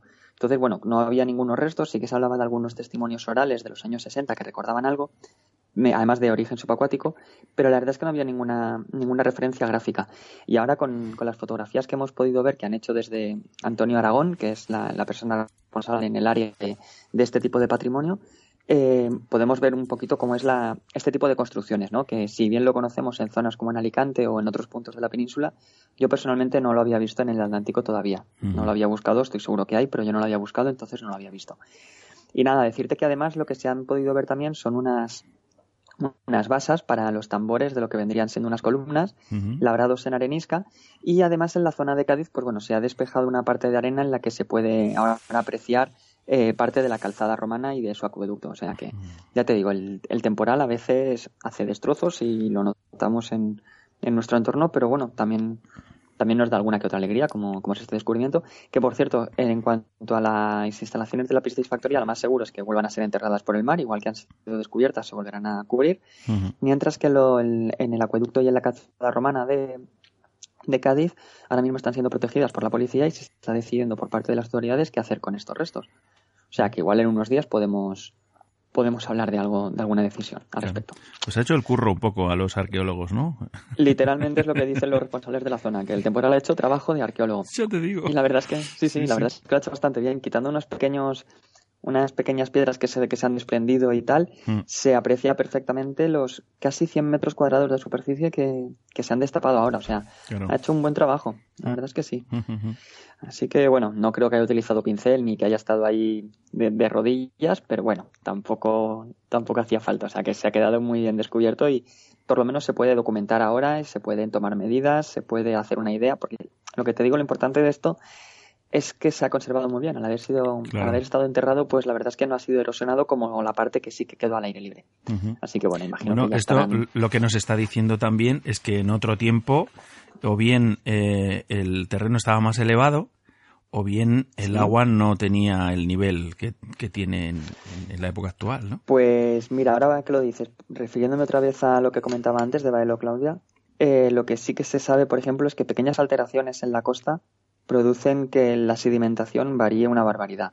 Es decir, cuando un pequeño arroyo que está depositando sedimento varía su ciclo, o bien porque su curso, perdón, porque o bien se ha planteado una población cercana, o bien se ha producido una, una infraestructura, cualquier cosa de estas, Mm. provocan variaciones totales. Claro. Por eso te decía que en Baelo Claudia sí que había testimonios orales Mm. de buceadores de la época que en los años 60 sí que recordaban haber visto lo que vendrían siendo unas bases de cimentación para un muelle de salida, porque te he dicho que era un punto de, de lanzadera, ¿no? De, Sí, sí. de, de ida hacia África.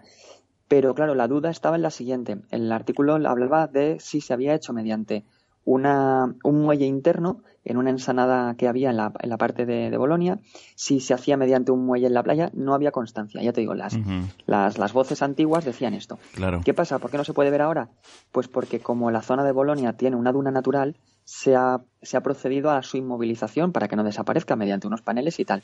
Pues este hecho ha tenido el daño colateral que es que ha provocado que la arena haya sepultado los restos que la gente asegura que había en su momento. Claro, claro, claro. Entonces, pequeñas, pequeñas variaciones, como bien tú bien dices, o bien la inclinación o, Mm. o, o cualquier otro, o cualquier otra cosa, por pequeña que sea, Sí. cualquier variación ambiental o en el entorno provocan que las que los sedimentos de la costa varíen un montón y en ocasiones nos descubren y en otras muchas pues nos tapan. O sea, Efectivamente. que esto es así. Sí, señor.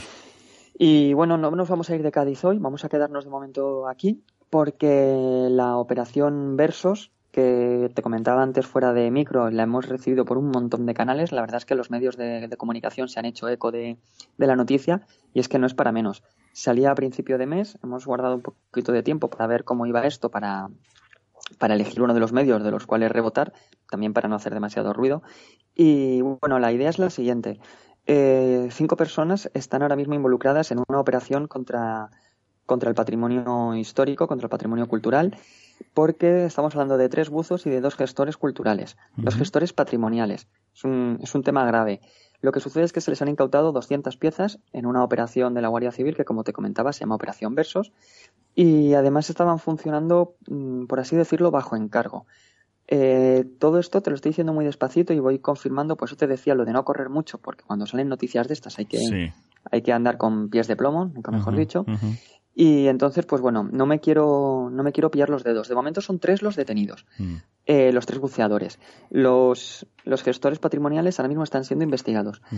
Y es que lo que te decía, que lo que tiene de, de sorprendente el modo operandi es que casi casi que se podía comprar patrimonio histórico mm, bajo demanda. Sabían el material que tenían, no lo tenían extraído todo, porque tenían material subacuático y material que viene de, de procedencia terrestre. Eh, del subacuático, mucho de él lo que tenían era guardado en pozos, lo tenían escondido o tenían localizados los precios, tenían documentadas las piezas y entonces las ofrecían para los compradores. De hecho, lo que ha hecho saltar la liebre, la- lo que ha dado la voz de alarma, ha sido la posible venta de, de dos cañones de, de bronce que todavía estaban sumergidos y la, la Guardia Civil ha tenido que, que adelantar la- el proceso de detención, ya los venían investigando desde hacía tiempo, han tenido que adelantar el proceso de, de detención ante la, la celeridad que tenía la, la futura venta. Ujú. Ya te digo, estamos hablando de, de gente involucrada en el buceo y gente involucrada en la gestión de patrimonio.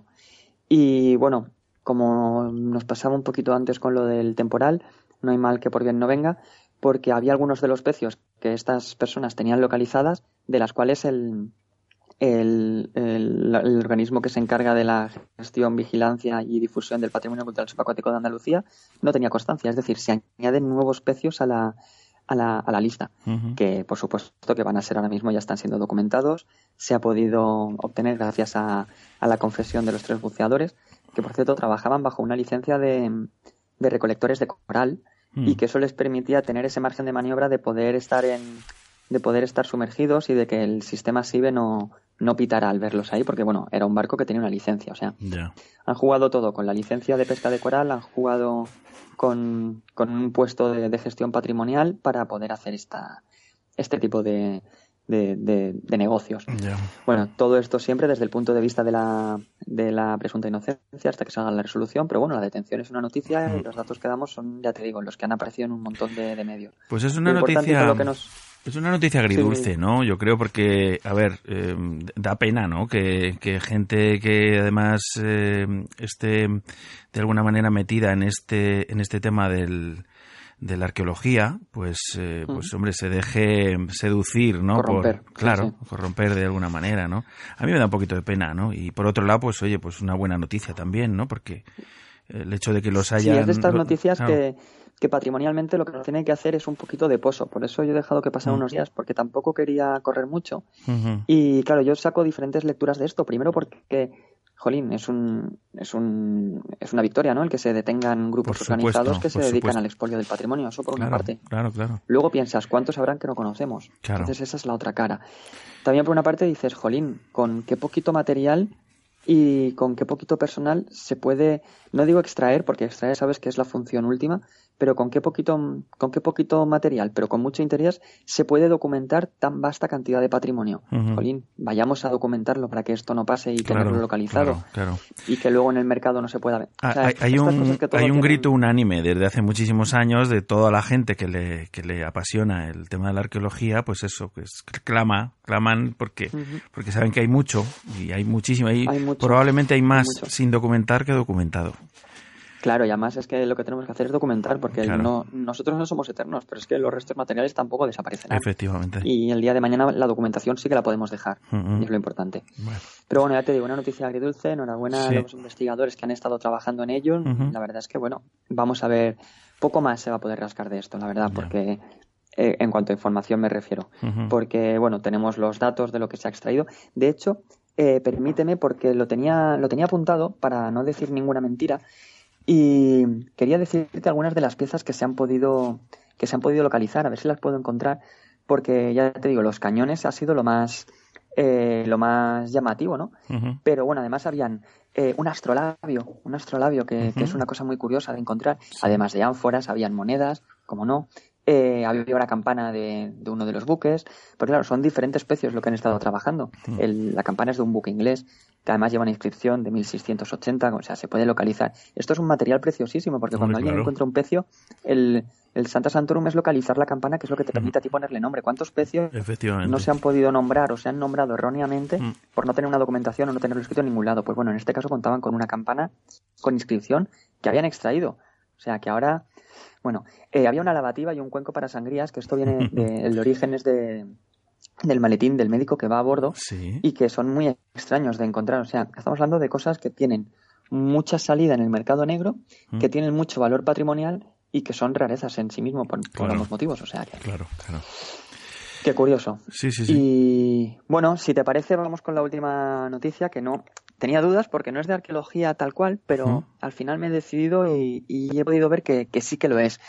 Y me explico.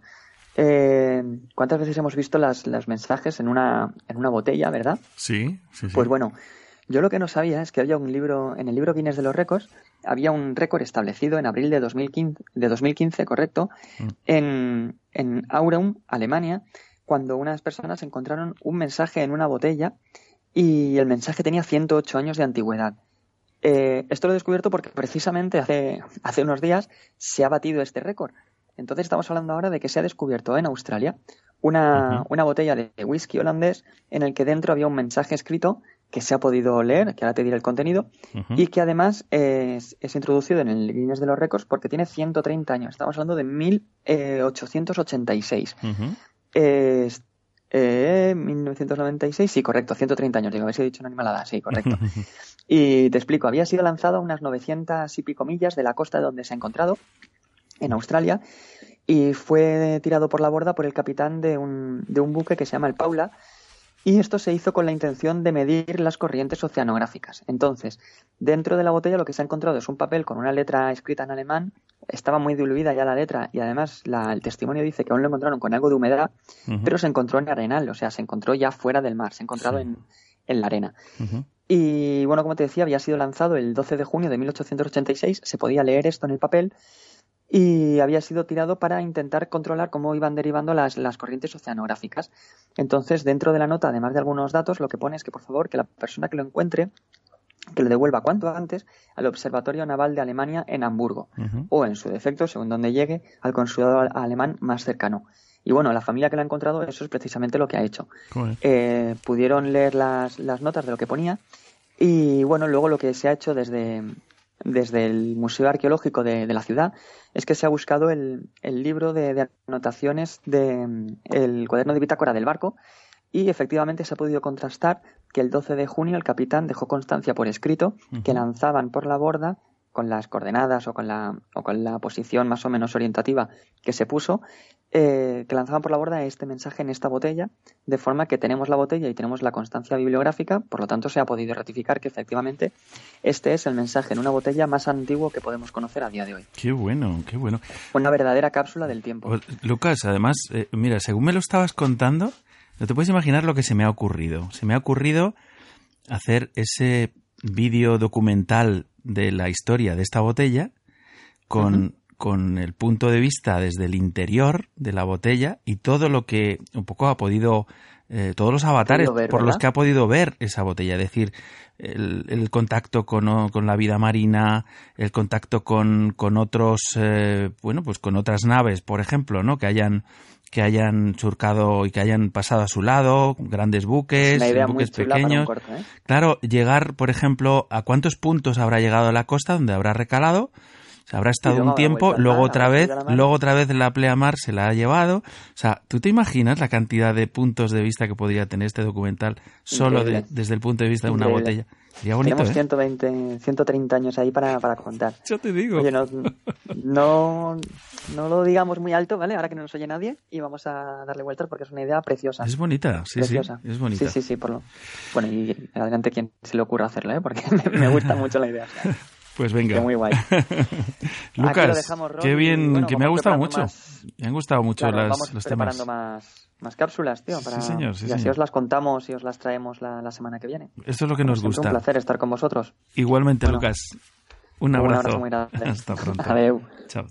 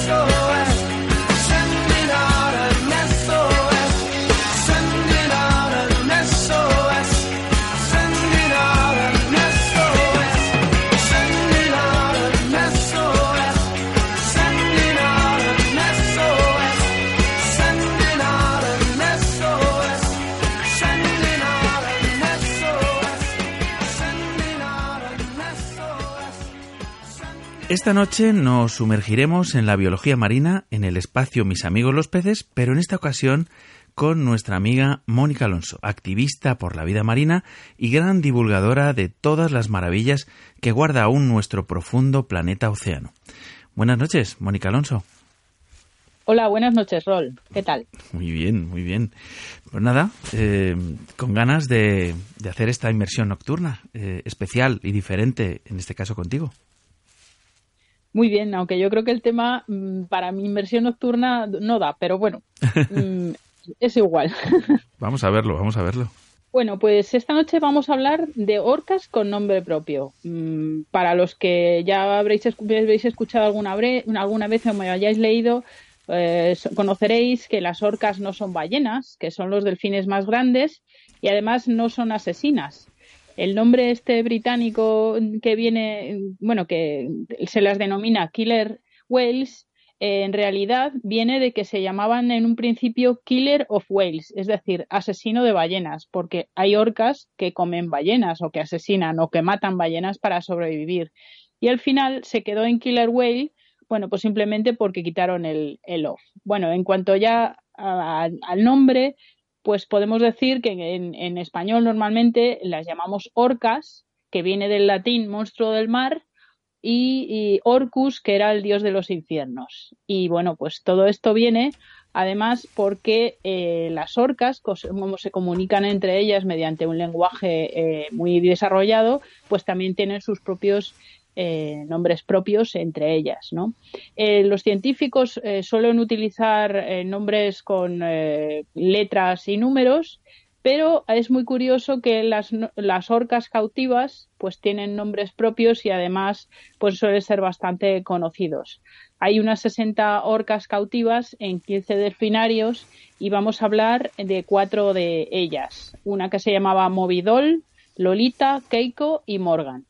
Así que, bueno, comenzamos un poco por, por la primera. La primera, Movidol, que fue la primera orca cautiva en, eh, en el acuario de, Vancouver, eh, mm, fue capturada para tener un modelo a tamaño real y se le capturó con un, arco, un arpón desde la costa. En realidad no, no le hirieron mucho porque se le enredó el, el cabo en, en, la cola, era una cría, y entonces no murió. Ellos pensaban capturar una orca y que muriera para tenerla a tamaño real y hacer un, pues un, modelo para poder enseñar en el acuario. Y así, en realidad lo que hicieron fue llevarla a un astillero y mm, ¿cómo le pusieron este nombre de Movidol? Pues por un concurso radiofónico. En principio pensaron que era hembra, lo que pasa que como era era una cría, pues no, no, no, se dieron cuenta que era macho después y se le llamó Bobby, pues por Moby Dick, que tampoco era una ballena, sino era un cachalote, y Doll, pues de muñeca. eh, pues la, la, la, historia de esta, de esta orca fue un poco triste porque no sabían muy bien con qué alimentarla. Eh, algunas orcas se alimentan de, se alimentan de mamíferos marinos, de, de otras ballenas, de leones marinos, pero otras se alimentan de peces. Estos, eh, esta se alimentaba de peces y hasta que lo descubrieron pues tardaron un, unos, unos días. Al final eh, no duró mucho porque murió a los 87 días de una infección en la piel. Eh, y fue el origen de la orca manía, eh, pues empezaron con ellas eh, a tener en los delfinarios, a tener orcas, porque a pesar de la fama que tenían de asesinas, pues se dieron cuenta de que, bueno, que se podían tener en los delfinarios. Y bueno, me ha llamado mucho la atención la historia de Lolita, eh, que fue, bueno, que es todavía una orca cautiva que está en el acuario de Miami desde el año 1970, ya lleva 48 años casi cautiva y es la que más tiempo lleva en cautividad Vive en la, en la, piscina más pequeña de todos los tanques de orcas, que se llama Whale Bowl, la vasija de las ballenas, que tiene unas dimensiones de 24 por 10 metros. Y eh, teniendo en cuenta que esta orca tiene 6 metros de longitud, pues, pues podéis imaginar eh, las malas condiciones que tiene simplemente para poder moverse, ¿no? Eh, fue capturada cuando tenía cinco años de una manera bastante sangrienta y desde entonces vive sola. Vivió con otra orca que se llamaba Hugo, que es curioso porque murió porque se dio golpes contra la pared en 1988, en 1980, diez años después de que fueran capturadas.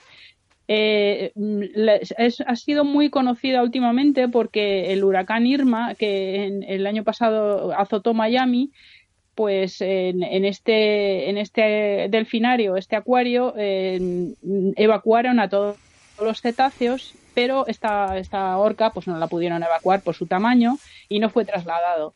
Y fue curioso porque eh, los conservacionistas llamaron la atención, pasaban drones por allí porque estaba sola y totalmente abandonada a su suerte durante días. Qué horror. Y, y últimamente se ha solicitado llevarla a algún santuario marino, ya que es la abuela de todas las orcas cautivas, y incluso el alcalde de Miami lo, lo está pidiendo. La, parece que la, la petición popular, pues parece que sigue adelante, aunque no, no se han tomado medidas desde entonces. También tenemos otra orca que fue muy conocida porque se llamaba Keiko, que era un macho, y fue muy conocida eh, por la película Liberada Willy. Eh, le, pus- le pusieron este, este nombre, que es un nombre japonés eh, que significa afortunado. Ya vemos que no es tan, tan afortunado, pero bueno, eh, fue capturado cuando tenía dos años en Islandia en 1979. Primero estuvo en un acuario islandés y luego la vendieron a un parque temático en, en México por 350 mil dólares y fue un caso de tráfico ilegal porque cruzó clandestinamente los Estados Unidos para poder llegar a México.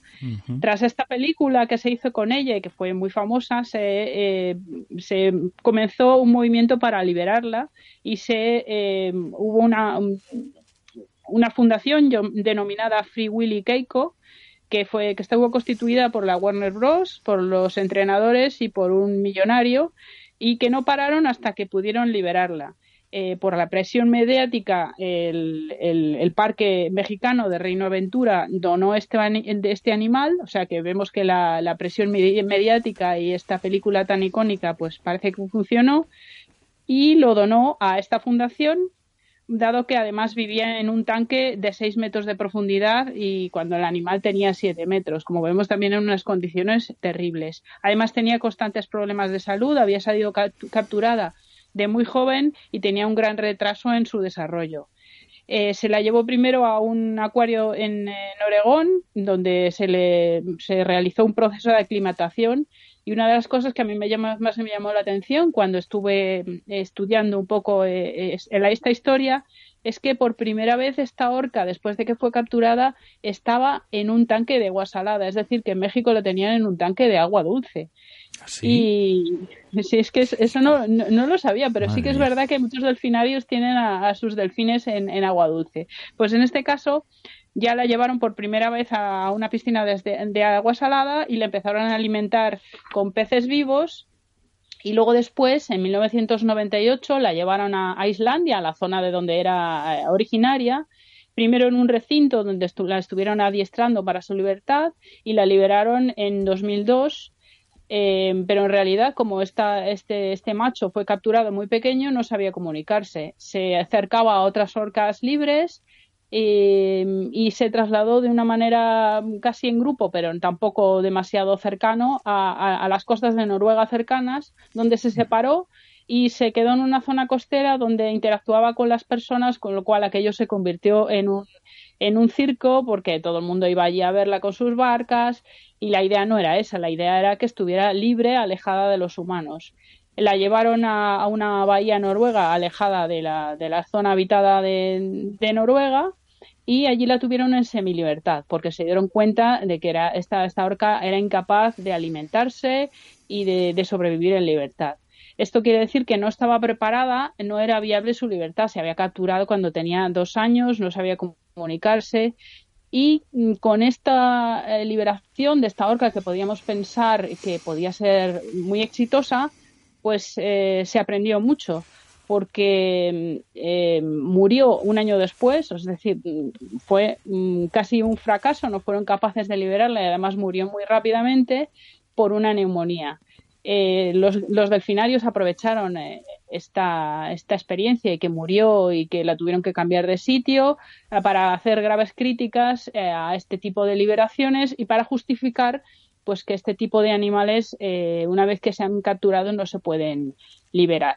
en realidad si no hubiera no se hubiera si se hubiera estudiado mejor esta liberación y anima, a lo mejor este, este, animal no porque era muy joven cuando fue capturado sino otros más mayores que ya hubieran desarrollado sus sus eh, potencialidades sociales que, que, ellos tienen pues quizá hubiera sido más fácil y bueno esta, esta esta historia pues un poco triste pero ha servido yo creo que de experiencia y bueno por un lado buena y por otro lado mala y la última, y la tenemos muchísimo más cerca, se llama Morgan, es eh, una orca que tenemos en Loro Parque, en Tenerife.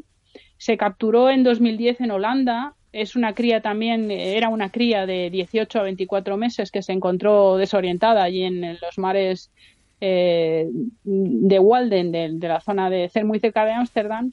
Se llevó a un centro de recuperación de mamíferos marinos y se pensó en devolverla al mar, pero claro, la experiencia que se había tenido con Keiko, pues eh, se pensaron que claro, que era tan jovencita como Keiko no se había desarrollado y era muy difícil su reintroducción. Y entonces, pues eh, las autoridades holandesas decidieron trasladarla al Loro Parque en Tenerife. Y para ello, como estos animales, no como había ocurrido con, eh, Lolita. No, está permitido trasladarlo si no se, tiene un, certificado de, del convenio CITES, porque el convenio CITES es el que prohíbe el comercio y traslado de especies protegidas como son las orcas. Pues eh, se, se permitió este traslado para investigación científica. La realidad es que está, en Loro Parque allí viviendo y se utiliza pues para pues para exhibición y bueno pues para lo que tienen las orcas en, los parques temáticos que de investigación pues parece que bastante poco.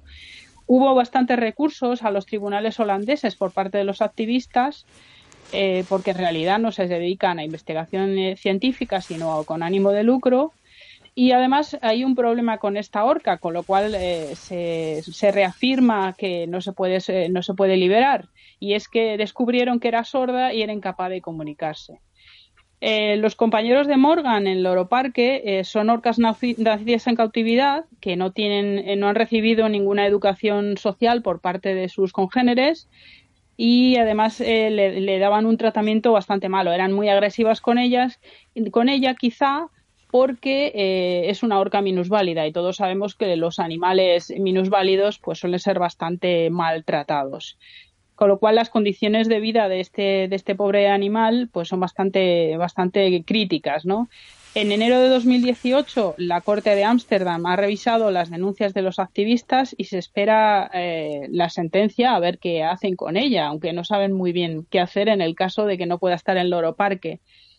Además, eh, justo antes eh, de, esta, de esta vista contra, para, contra el, el, la, la, actividad que se realiza en Loro Parque con ella, el 8 de noviembre eh, anunciaron a bombo y platillo que esta orca está embarazada, mm. lo cual es incompatible con el permiso de investigación que, que dieron para que, que viviera allí. Eh, SeaWorld, que es el propietario de todas las orcas del Oro Parque, menos esta, porque está en realidad eh, el propietario, bueno, está, no es nadie, es, es, el océano, pero está allí de manera provisional hasta saber qué hacen con ella.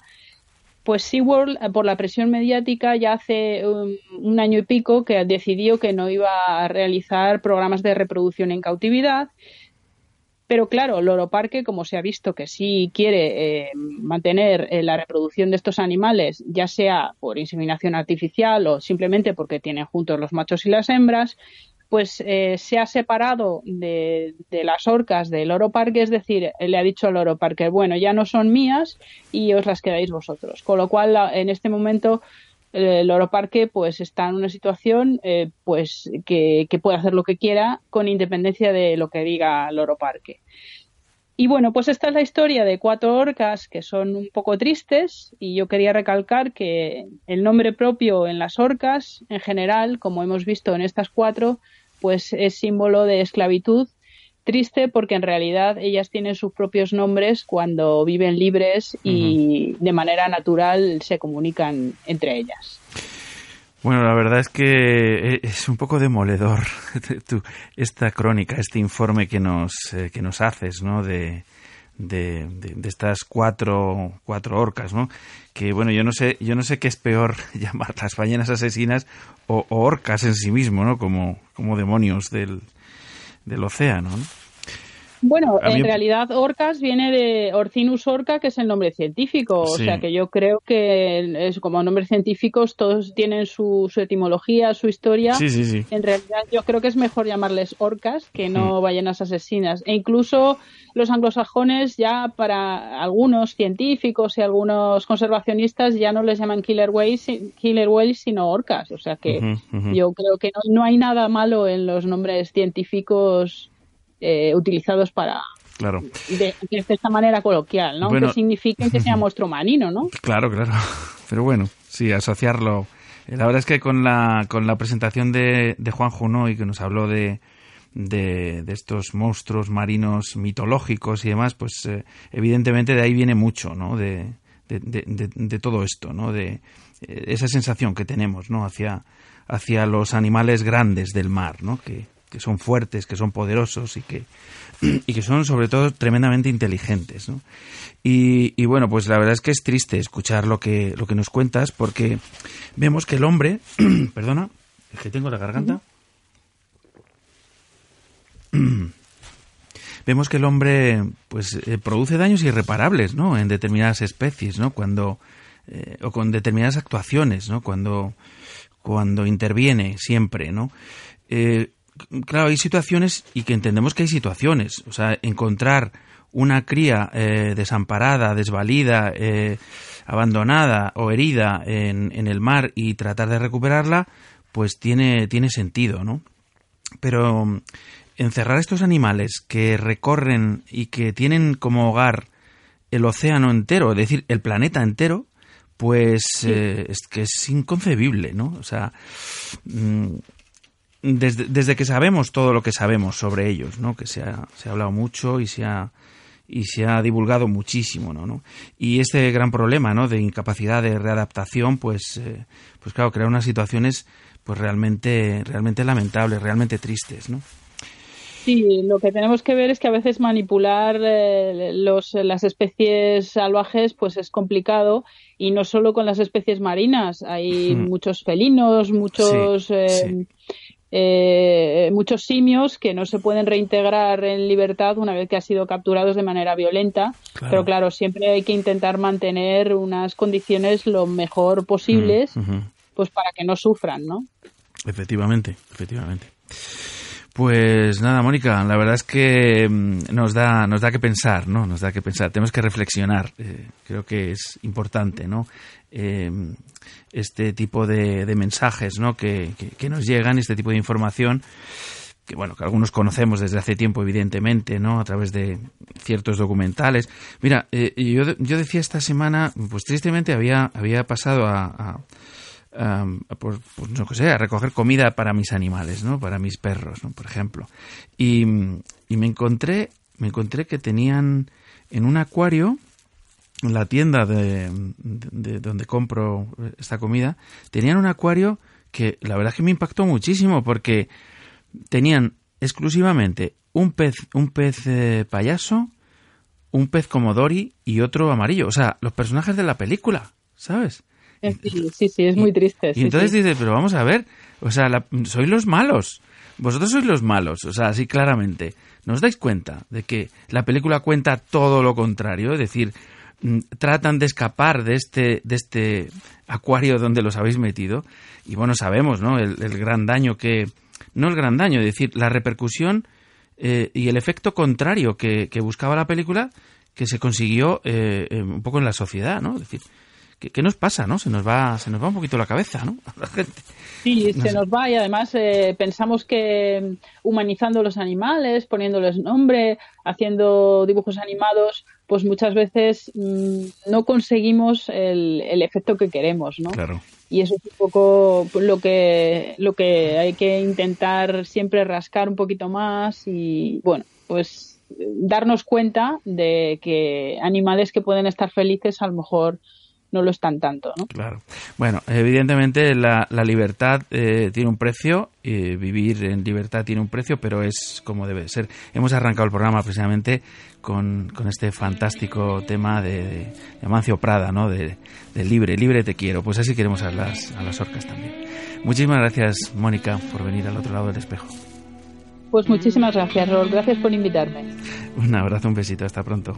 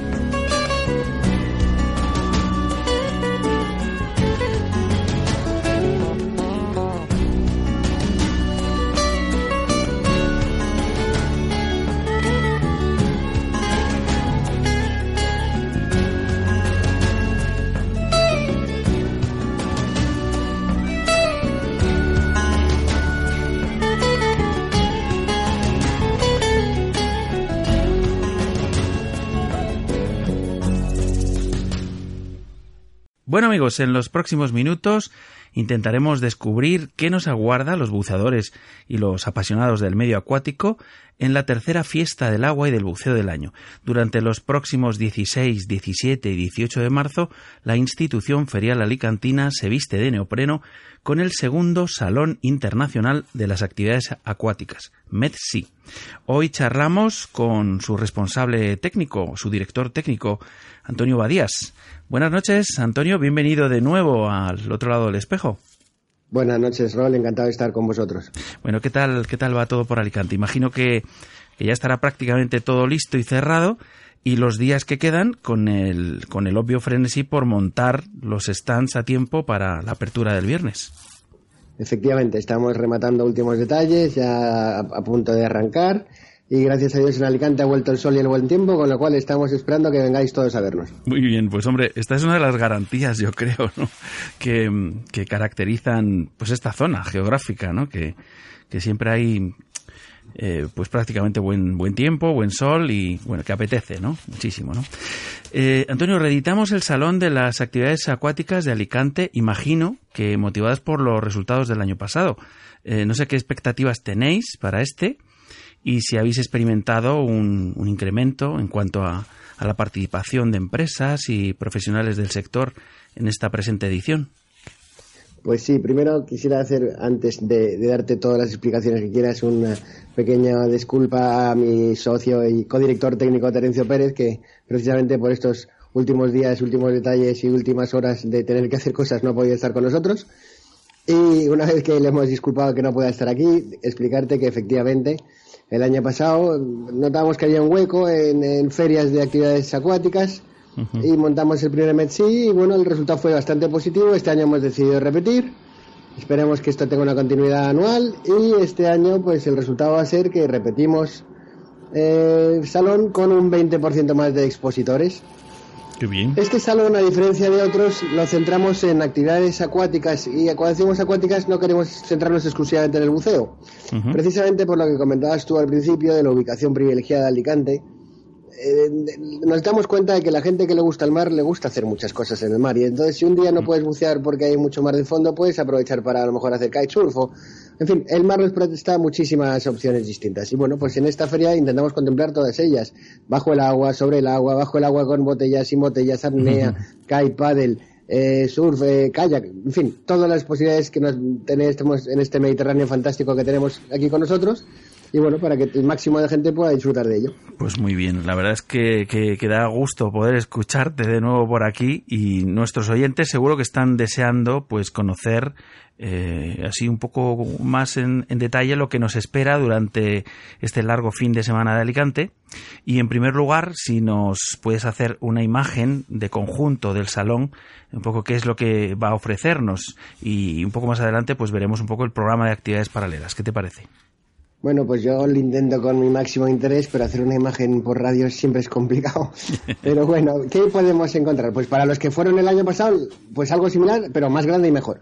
Y para los que no fueron el año pasado, bueno, pues es una feria, como decía, con todo tipo de expositores institucionales, particulares, escuelas, fabricantes, distribuidores, agencias de viaje, para que todo el que tenga algún interés en algún deporte o actividad relacionada con el, el mar, pueda tener ahí eh, cubierta su eh, inquietud.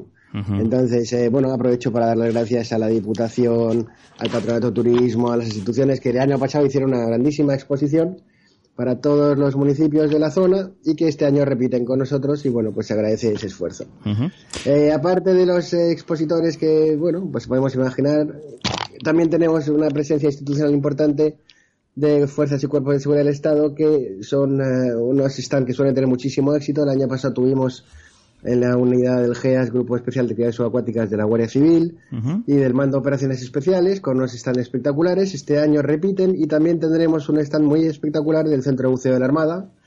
Y les agradecemos también su presencia. También habrá un stand de la Cruz Roja, se harán talleres, habrá concurso de fotografía, habrá concurso de apnea, en fin, eh, actividades a todos los días y a todas horas. Eh, Antonio, ¿para cuándo un submarino con día de escotillas abiertas? Bueno, pues habrá que negociar a ver si el año que viene. Este año tuvimos un submarino, voy haciendo visita el puerto de Alicante, a ver si el año que viene podemos combinar que la visita del submarino se realice el mismo fin de semana que es Metsi y te prometo que haré todo lo posible. Qué bueno. Oye, ¿qué te parece si, si, si desglosamos un poco, así rápidamente, el programa de, de actividades paralelo eh, a lo que es en sí la feria de muestras? Eh, que en muchos casos, eh, bueno, pues también es eh, auténtica motivación, ¿no? Para acudir a conocer y escuchar a los, a los expertos.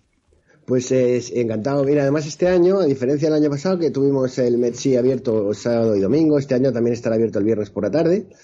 Y eh, todos los días, aparte de visitar el salón y todas sus exposiciones, en distintas salas de reuniones o de conferencias, va a haber todo tipo de ponencias, incluye, bueno, el programa está por supuesto en la página web que luego recordaremos, pero hablaremos de todo, de kayak, de buceo en apnea, de buceo en saturación, de buceo en side mount, de normas de seguridad, eh, se proyectará el documental de Daniel Aldaya de cerca, eh, buceo con tiburones en el Caribe, buceo con tiburones en las Maldivas, eh, ¿Qué más contarte? Pecio, eh, el pecio romano del Bonferrer en Villajoyosa, la isla de Mm, Tabarca. qué bueno. eh, técnicas de natación, eh, no sé, eh, apnea.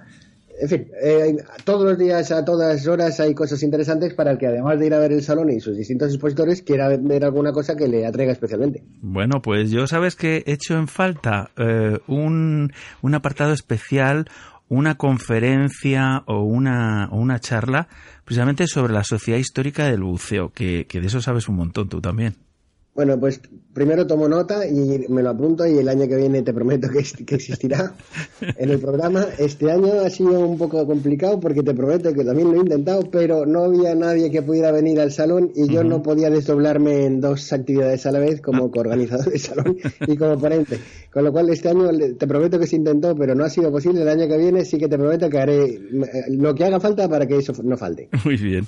Bueno, en, en tu opinión, ¿cuál es el gran atractivo de la cita alicantina? Eh, No sé si su ubicación, el tirón de los ponentes, la oferta de las empresas que asisten, los expositores. ¿Qué le hace, qué le hace diferente, qué le hace peculiar?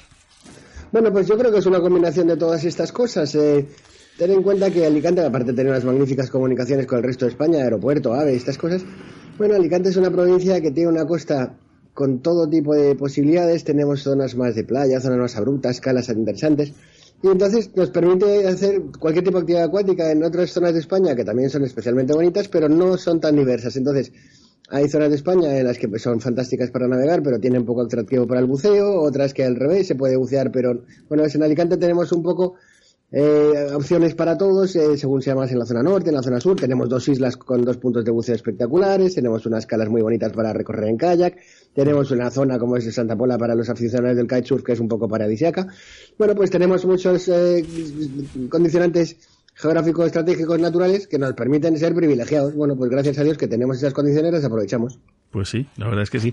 Oye, y además es que hemos descubierto estos días atrás, precisamente en, en alguna de las otras citas de, del buceo en, en nuestro país, pues que hay un interés eh, especial, ¿no? Por parte de, de- las oficinas de turismo, de las diferentes eh, entidades eh, eh, autonómicas y demás, en eh, poner el foco en el, por ejemplo, en el buceo como, como, como destino turístico. Es decir, que si antes eh, tenía, hablábamos mucho de- del sol y de la playa, que lo seguimos teniendo, por supuesto, ¿no? Pues todas estas actividades acuáticas, eh, y, y, pues son, digamos que tienen eh, en sí mismo un valor, un valor importante, patrimonial, ¿no? Un valor, tenemos unos fondos eh, fantásticos que pueden competir perfectamente con, con cualquier parte del mundo. Pues te decía, sí, en esta zona llevamos muchísimos años con una cantidad de turistas tremenda, cada año más, cada año la gente con mayor nivel de satisfacción, mayor nivel de ocupación, en fin, de todo, gracias a Dios, el turismo estos años de la crisis ha seguido funcionando y nos ha salvado de, de estar todavía peor, pero el, el turismo ha aguantado. Y claro, lo que se da la gente cuenta es que nuestras playas, nuestras costas son maravillosas, pero que debajo de esa línea de la superficie hay muchas cosas por descubrir. Bueno, pues en esta zona es una zona privilegiada a nivel mediterráneo, en pocos sitios nos pueden ganar, bueno, pues hay que explotarlo y es un turismo que además beneficia a todo el mundo, es- hace conocer mejor la zona, la provincia, la costa, es respetuoso con el medio ambiente, para los del eh, profesionales de la hostelería son clientes con un mayor poder adquisitivo, en fin, son todo ventajas. Claro, y compatible además con, con otro tipo de turismo simultáneo. No estamos todo el día buceando. O sea Efectivamente, también- la claro. gente que tiene intereses por el tema de meterse bajo el agua suele tener interés por conocer el interior de la provincia, que también es muy bonita y con muchísimos contrastes. En fin, es un eh, proyecto de, de hacer que la gente descubra una zona que a lo mejor lleva veraneando durante años y años y no ha tenido la inquietud de, de conocer o hacer otras actividades. Bueno, pues, pues gracias a Dios tenemos todas las posibilidades. Sí, señor. Pues nada, eh, Antonio, deseamos a este segundo salón de las actividades acuáticas, Mercy 2018, todo el éxito que se merece. Antonio Badías, director técnico del salón, muchísimas gracias por venir al otro lado del espejo y compartir estos pormenores de la cita de Alicante con nuestros oyentes. Un abrazo y hasta muy pronto. Muchas gracias a ti, Rol, y espero recibiros a todos y que esto siga durante muchísimos años. Hasta pronto, Antonio. Gracias.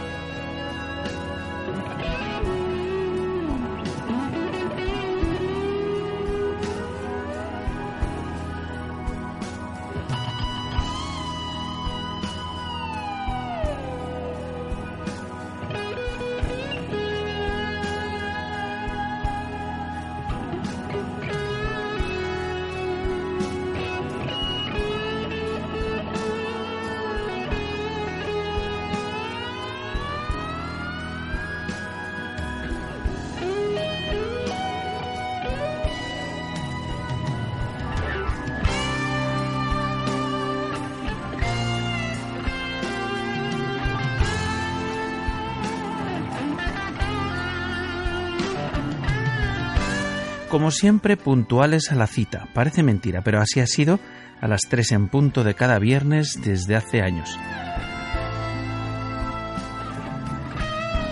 Saltaba a las ondas y al océano del ciberespacio nuestro programa número 74, un 28 de febrero de 2014.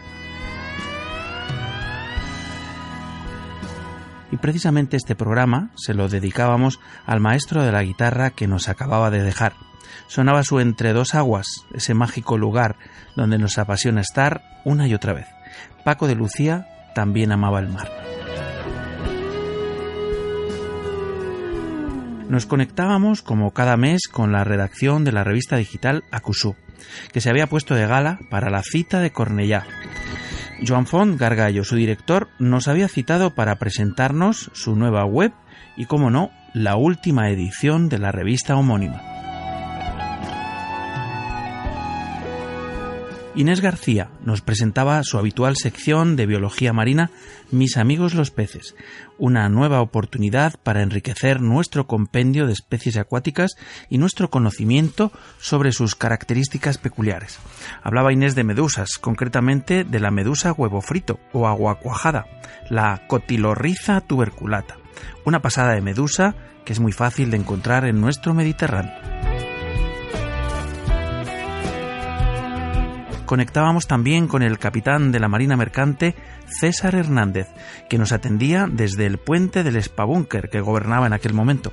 Desde su experiencia como formador de buceadores profesionales, nos contaba un poco más sobre el buceo de saturación, una particular clase de buceo de lo más interesante y arriesgada, sobre todo al nivel de la salud del buceador y de los intrínsecos riesgos laborales que ésta conlleva.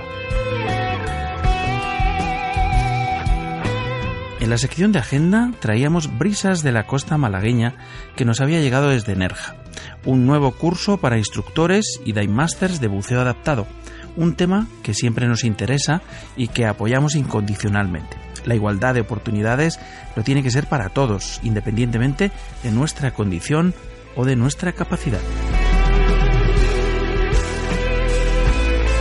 Un programa de apenas 52 minutos, clavaditos, sí, cortito como todos los de aquella época. No siempre con el mejor sonido posible, pero que encontramos tremendamente intensos y que forman parte ya de nuestra memoria radiofónica.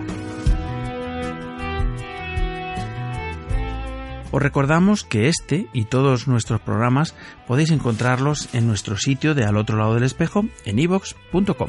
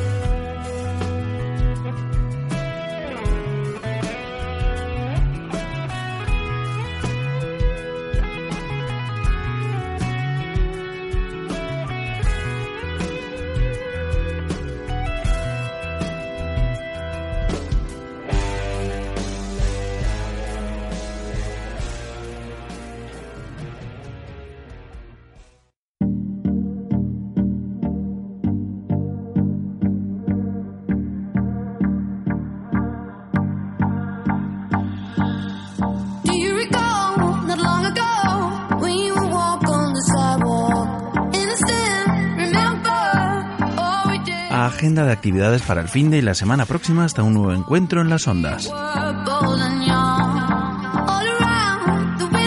Hasta el 28 de abril, en la Galería Blanca Berlín, calle Limón 28 de Madrid, exposición fotográfica de Isabel Muñoz, Agua, una apuesta artística y sensibilizadora por la contaminación de los océanos por plásticos, para hacer una llamada a la reflexión sobre las basuras marinas.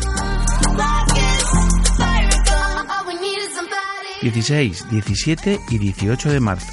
La institución ferial alicantina acogerá el segundo Salón Internacional de las Actividades Acuáticas, el MEDSI. Durante tres trepidantes días, el epicentro de la actividad acuática estará ubicado en Costa Blanca.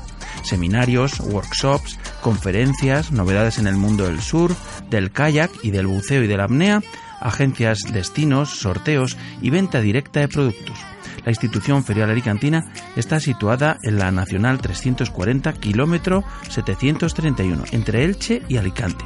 Toda la información en el teléfono 96-665-7600 o enviando un email a ifa.ifavirtual.com o en su sitio de Facebook. En la semana del 23 al 25 de marzo se impartirá en Alicante un curso TDI Tech Mount, con posibilidad de curso de instructor TDI Tech Side Mount si se cumplen los requisitos. El curso TDI Side Mount es un programa diseñado para familiarizarse con las técnicas y destrezas necesarias para comenzar la carrera como buceador técnico en Side Mount y el dominio de las técnicas para el buceo en Side Mount con múltiples botellas de tapas o descompresión. El nivel de formación mínimo que se requiere es buceador avanzado de cualquier organización reconocida y solamente se impartirá a un máximo de tres alumnos. No es necesario disponer de equipamiento Side Mount. El único equipo necesario es tu protección térmica adecuada. Equipo ligero, carretes pool y SMB. Las características distintivas del curso son técnicas de propulsión, manejo de hasta 6 botellas, flotabilidad avanzada, trimado, uso de SMB, etc. Envíanos un correo a info.darksidemount.com y te ampliamos la información. ¿Te animas? Y hasta aquí nuestra agenda de actividades, un montoncito de propuestas y recomendaciones para pasar tu tiempo en superficie hasta una nueva inmersión en las ondas. Y si queréis compartir vuestras iniciativas, enviad un correo a olderradio.gmail.com. Será un placer compartirlo aquí, al otro lado del espejo.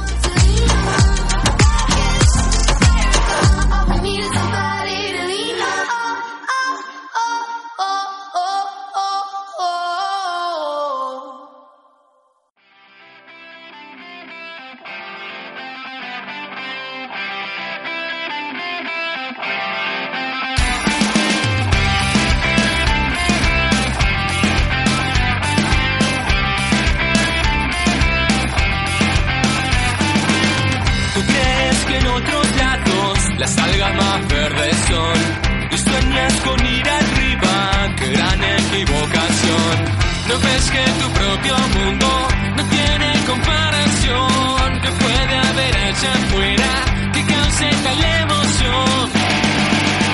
Bajo el mar,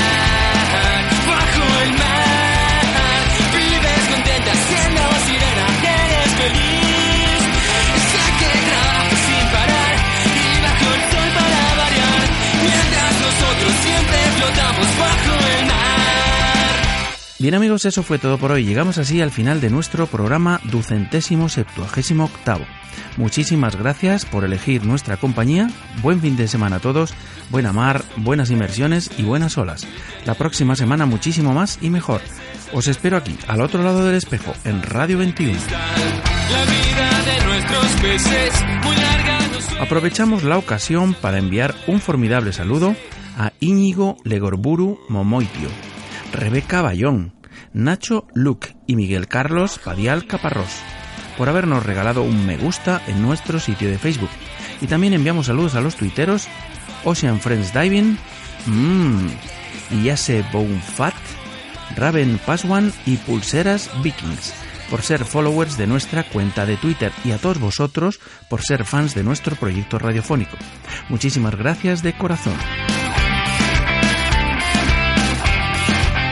Surcando las ondas hercianas a bordo del submarino amarillo, En la producción y en las voces, Victoria Gómez, Juan José Sáez, Alicia Prieto, Lucas Sanz, Mónica Alonso y Antonio Badías. A los controles en la sala de máquinas y dando la brasa al micrófono, un servidor Rolf Freeman que os envía un cálido y que pasiano abrazo. Saludos alados, gentes de la mar. Nos vemos en los mares o en los bares. Hasta entonces, felices burbujas y hasta la próxima. Y no te olvides de sonreír también bajo el agua. Adiós.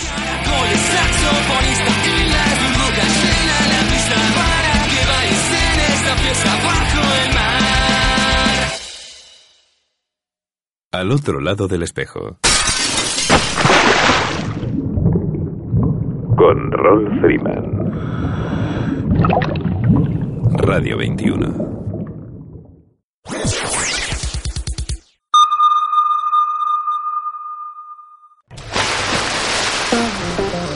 Quién quieres a tu lado cuando buceas? ¿A un buen amigo? ¿Al mejor compañero disponible? Hay alguien que puede ser ambas cosas. Dan Europe ha estado ayudando a los buceadores desde 1983, proporcionando asistencia médica de emergencia, planes de seguros específicos para buceadores y organizando actividades para promocionar la seguridad. A veces todos necesitamos a alguien que nos ayude o nos proteja. Cuando se trata de buceo, este alguien es Dan. Únete a nosotros en daneurope.org.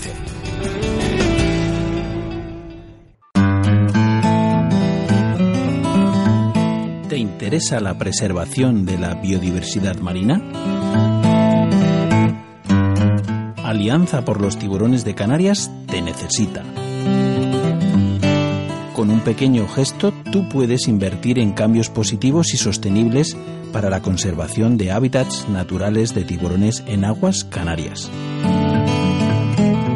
Si quieres colaborar con el proyecto de identificación de hábitats de tiburones ángel en aguas canarias, puedes adoptar tu angelote y asegurarte que con tu generosa donación estás contribuyendo para la identificación de hábitats del tiburón ángel y el seguimiento de largo plazo de sus poblaciones. Cada certificado de adopción tiene un valor de 30 euros como donación y está asociado simbólicamente a un angelote identificado por un nombre único.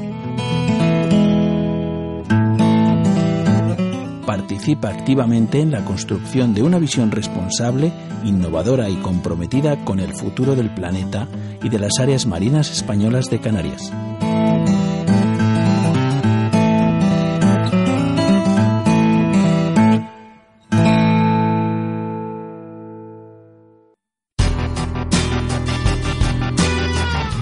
Do It in Daylight Lab.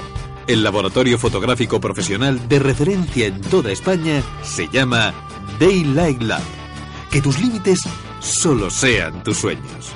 Para hacerlos realidad en copias de la máxima calidad y durabilidad, según las certificaciones Digigraphy by Epson, hasta el montaje y presentación más exigente. Siempre en las mejores y profesionales manos. Daylight Lab, el laboratorio fotográfico profesional. Estamos en Madrid, en Prudencio Álvaro 41, Metro Pueblo Nuevo, o en el 91 367 0191, o también en info arroba daylightlab.com. Do it in Daylight Lab.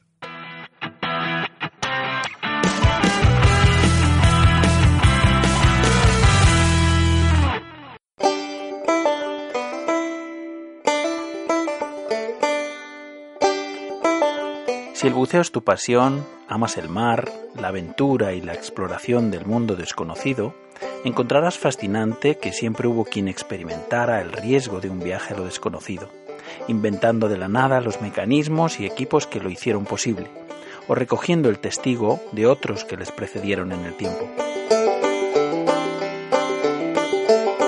La Historical Diving Society of Spain quiere ser la memoria viva del paso del tiempo, recogiendo el inmenso patrimonio cultural de la historia del buceo en España equipos originales, bibliografía y también las crónicas personales de aquellos que fueron sus pioneros y protagonistas. Formar parte de la Historical Diving Society of Spain es preservar su historia y su legado, un privilegio que nos cabe a los buceadores del presente. Únete a nosotros y ayúdanos a conocer y preservar nuestra historia submarina y la de los hombres de honor que la hicieron posible. Hazte socio de la HDS.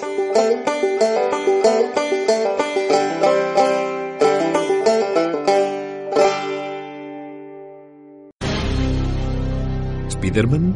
¿Superman? ¿Batman? ¿Superhéroes? No, amigo. Este mensaje es para los apasionados del mar. Gente como tú. Sí. Ocean Man y Ocean Girl. Gente real para ayudar a salvar un mundo real. Te preguntarás, ¿qué puedo hacer yo para salvar el planeta? Por ejemplo, formar parte de un equipo de auténticos vengadores, los defensores del planeta océano y la vida marina. Pero ¿cómo?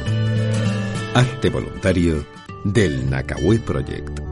Da el primer paso y envíanos un correo a info@nakaweproject.org. Tienes un superpoder, aún por descubrir.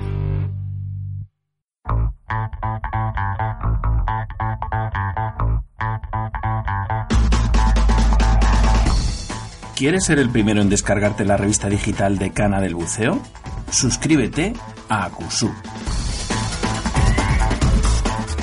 Envíanos tus datos al correo acusub.acusub.net y podrás recibir cada mes completamente gratis la revista digital con mayor proyección internacional de habla hispana. Acusub, amarás el buceo. ¿Te gusta la aventura? ¿Sientes emoción cuando descubres algo nuevo? Entonces un curso de cuevas es para ti. La cueva del agua, el pozo azul, la cueva del Morait serán los escenarios de lujo de tus aventuras y además mejorarás como buceador. Lo puedes lograr con un experto side mount y full cave instructor, Oscar L. García. Contrata tu curso en darksidemount.com.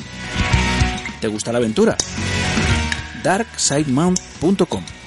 Bienvenido al lado oscuro.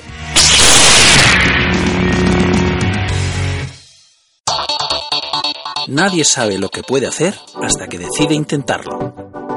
1949, Ludovico Mares diseñó y fabricó sus primeras máscaras con un objetivo claro, compartir su inmensa pasión por el mar con el mundo. Diving, snorkeling, freediving, spearfishing, entra en una nueva experiencia. ¿Estás preparado para emociones mucho más profundas? Tecnología, vanguardia, innovación y el mejor diseño italiano. La chispa que enciende el engranaje Mares sigue siendo la misma que hace 68 años, la pasión. ¿A qué profundidad te llevarán nuestras aletas? Todo lo que no te da el mar, lo tiene Mares.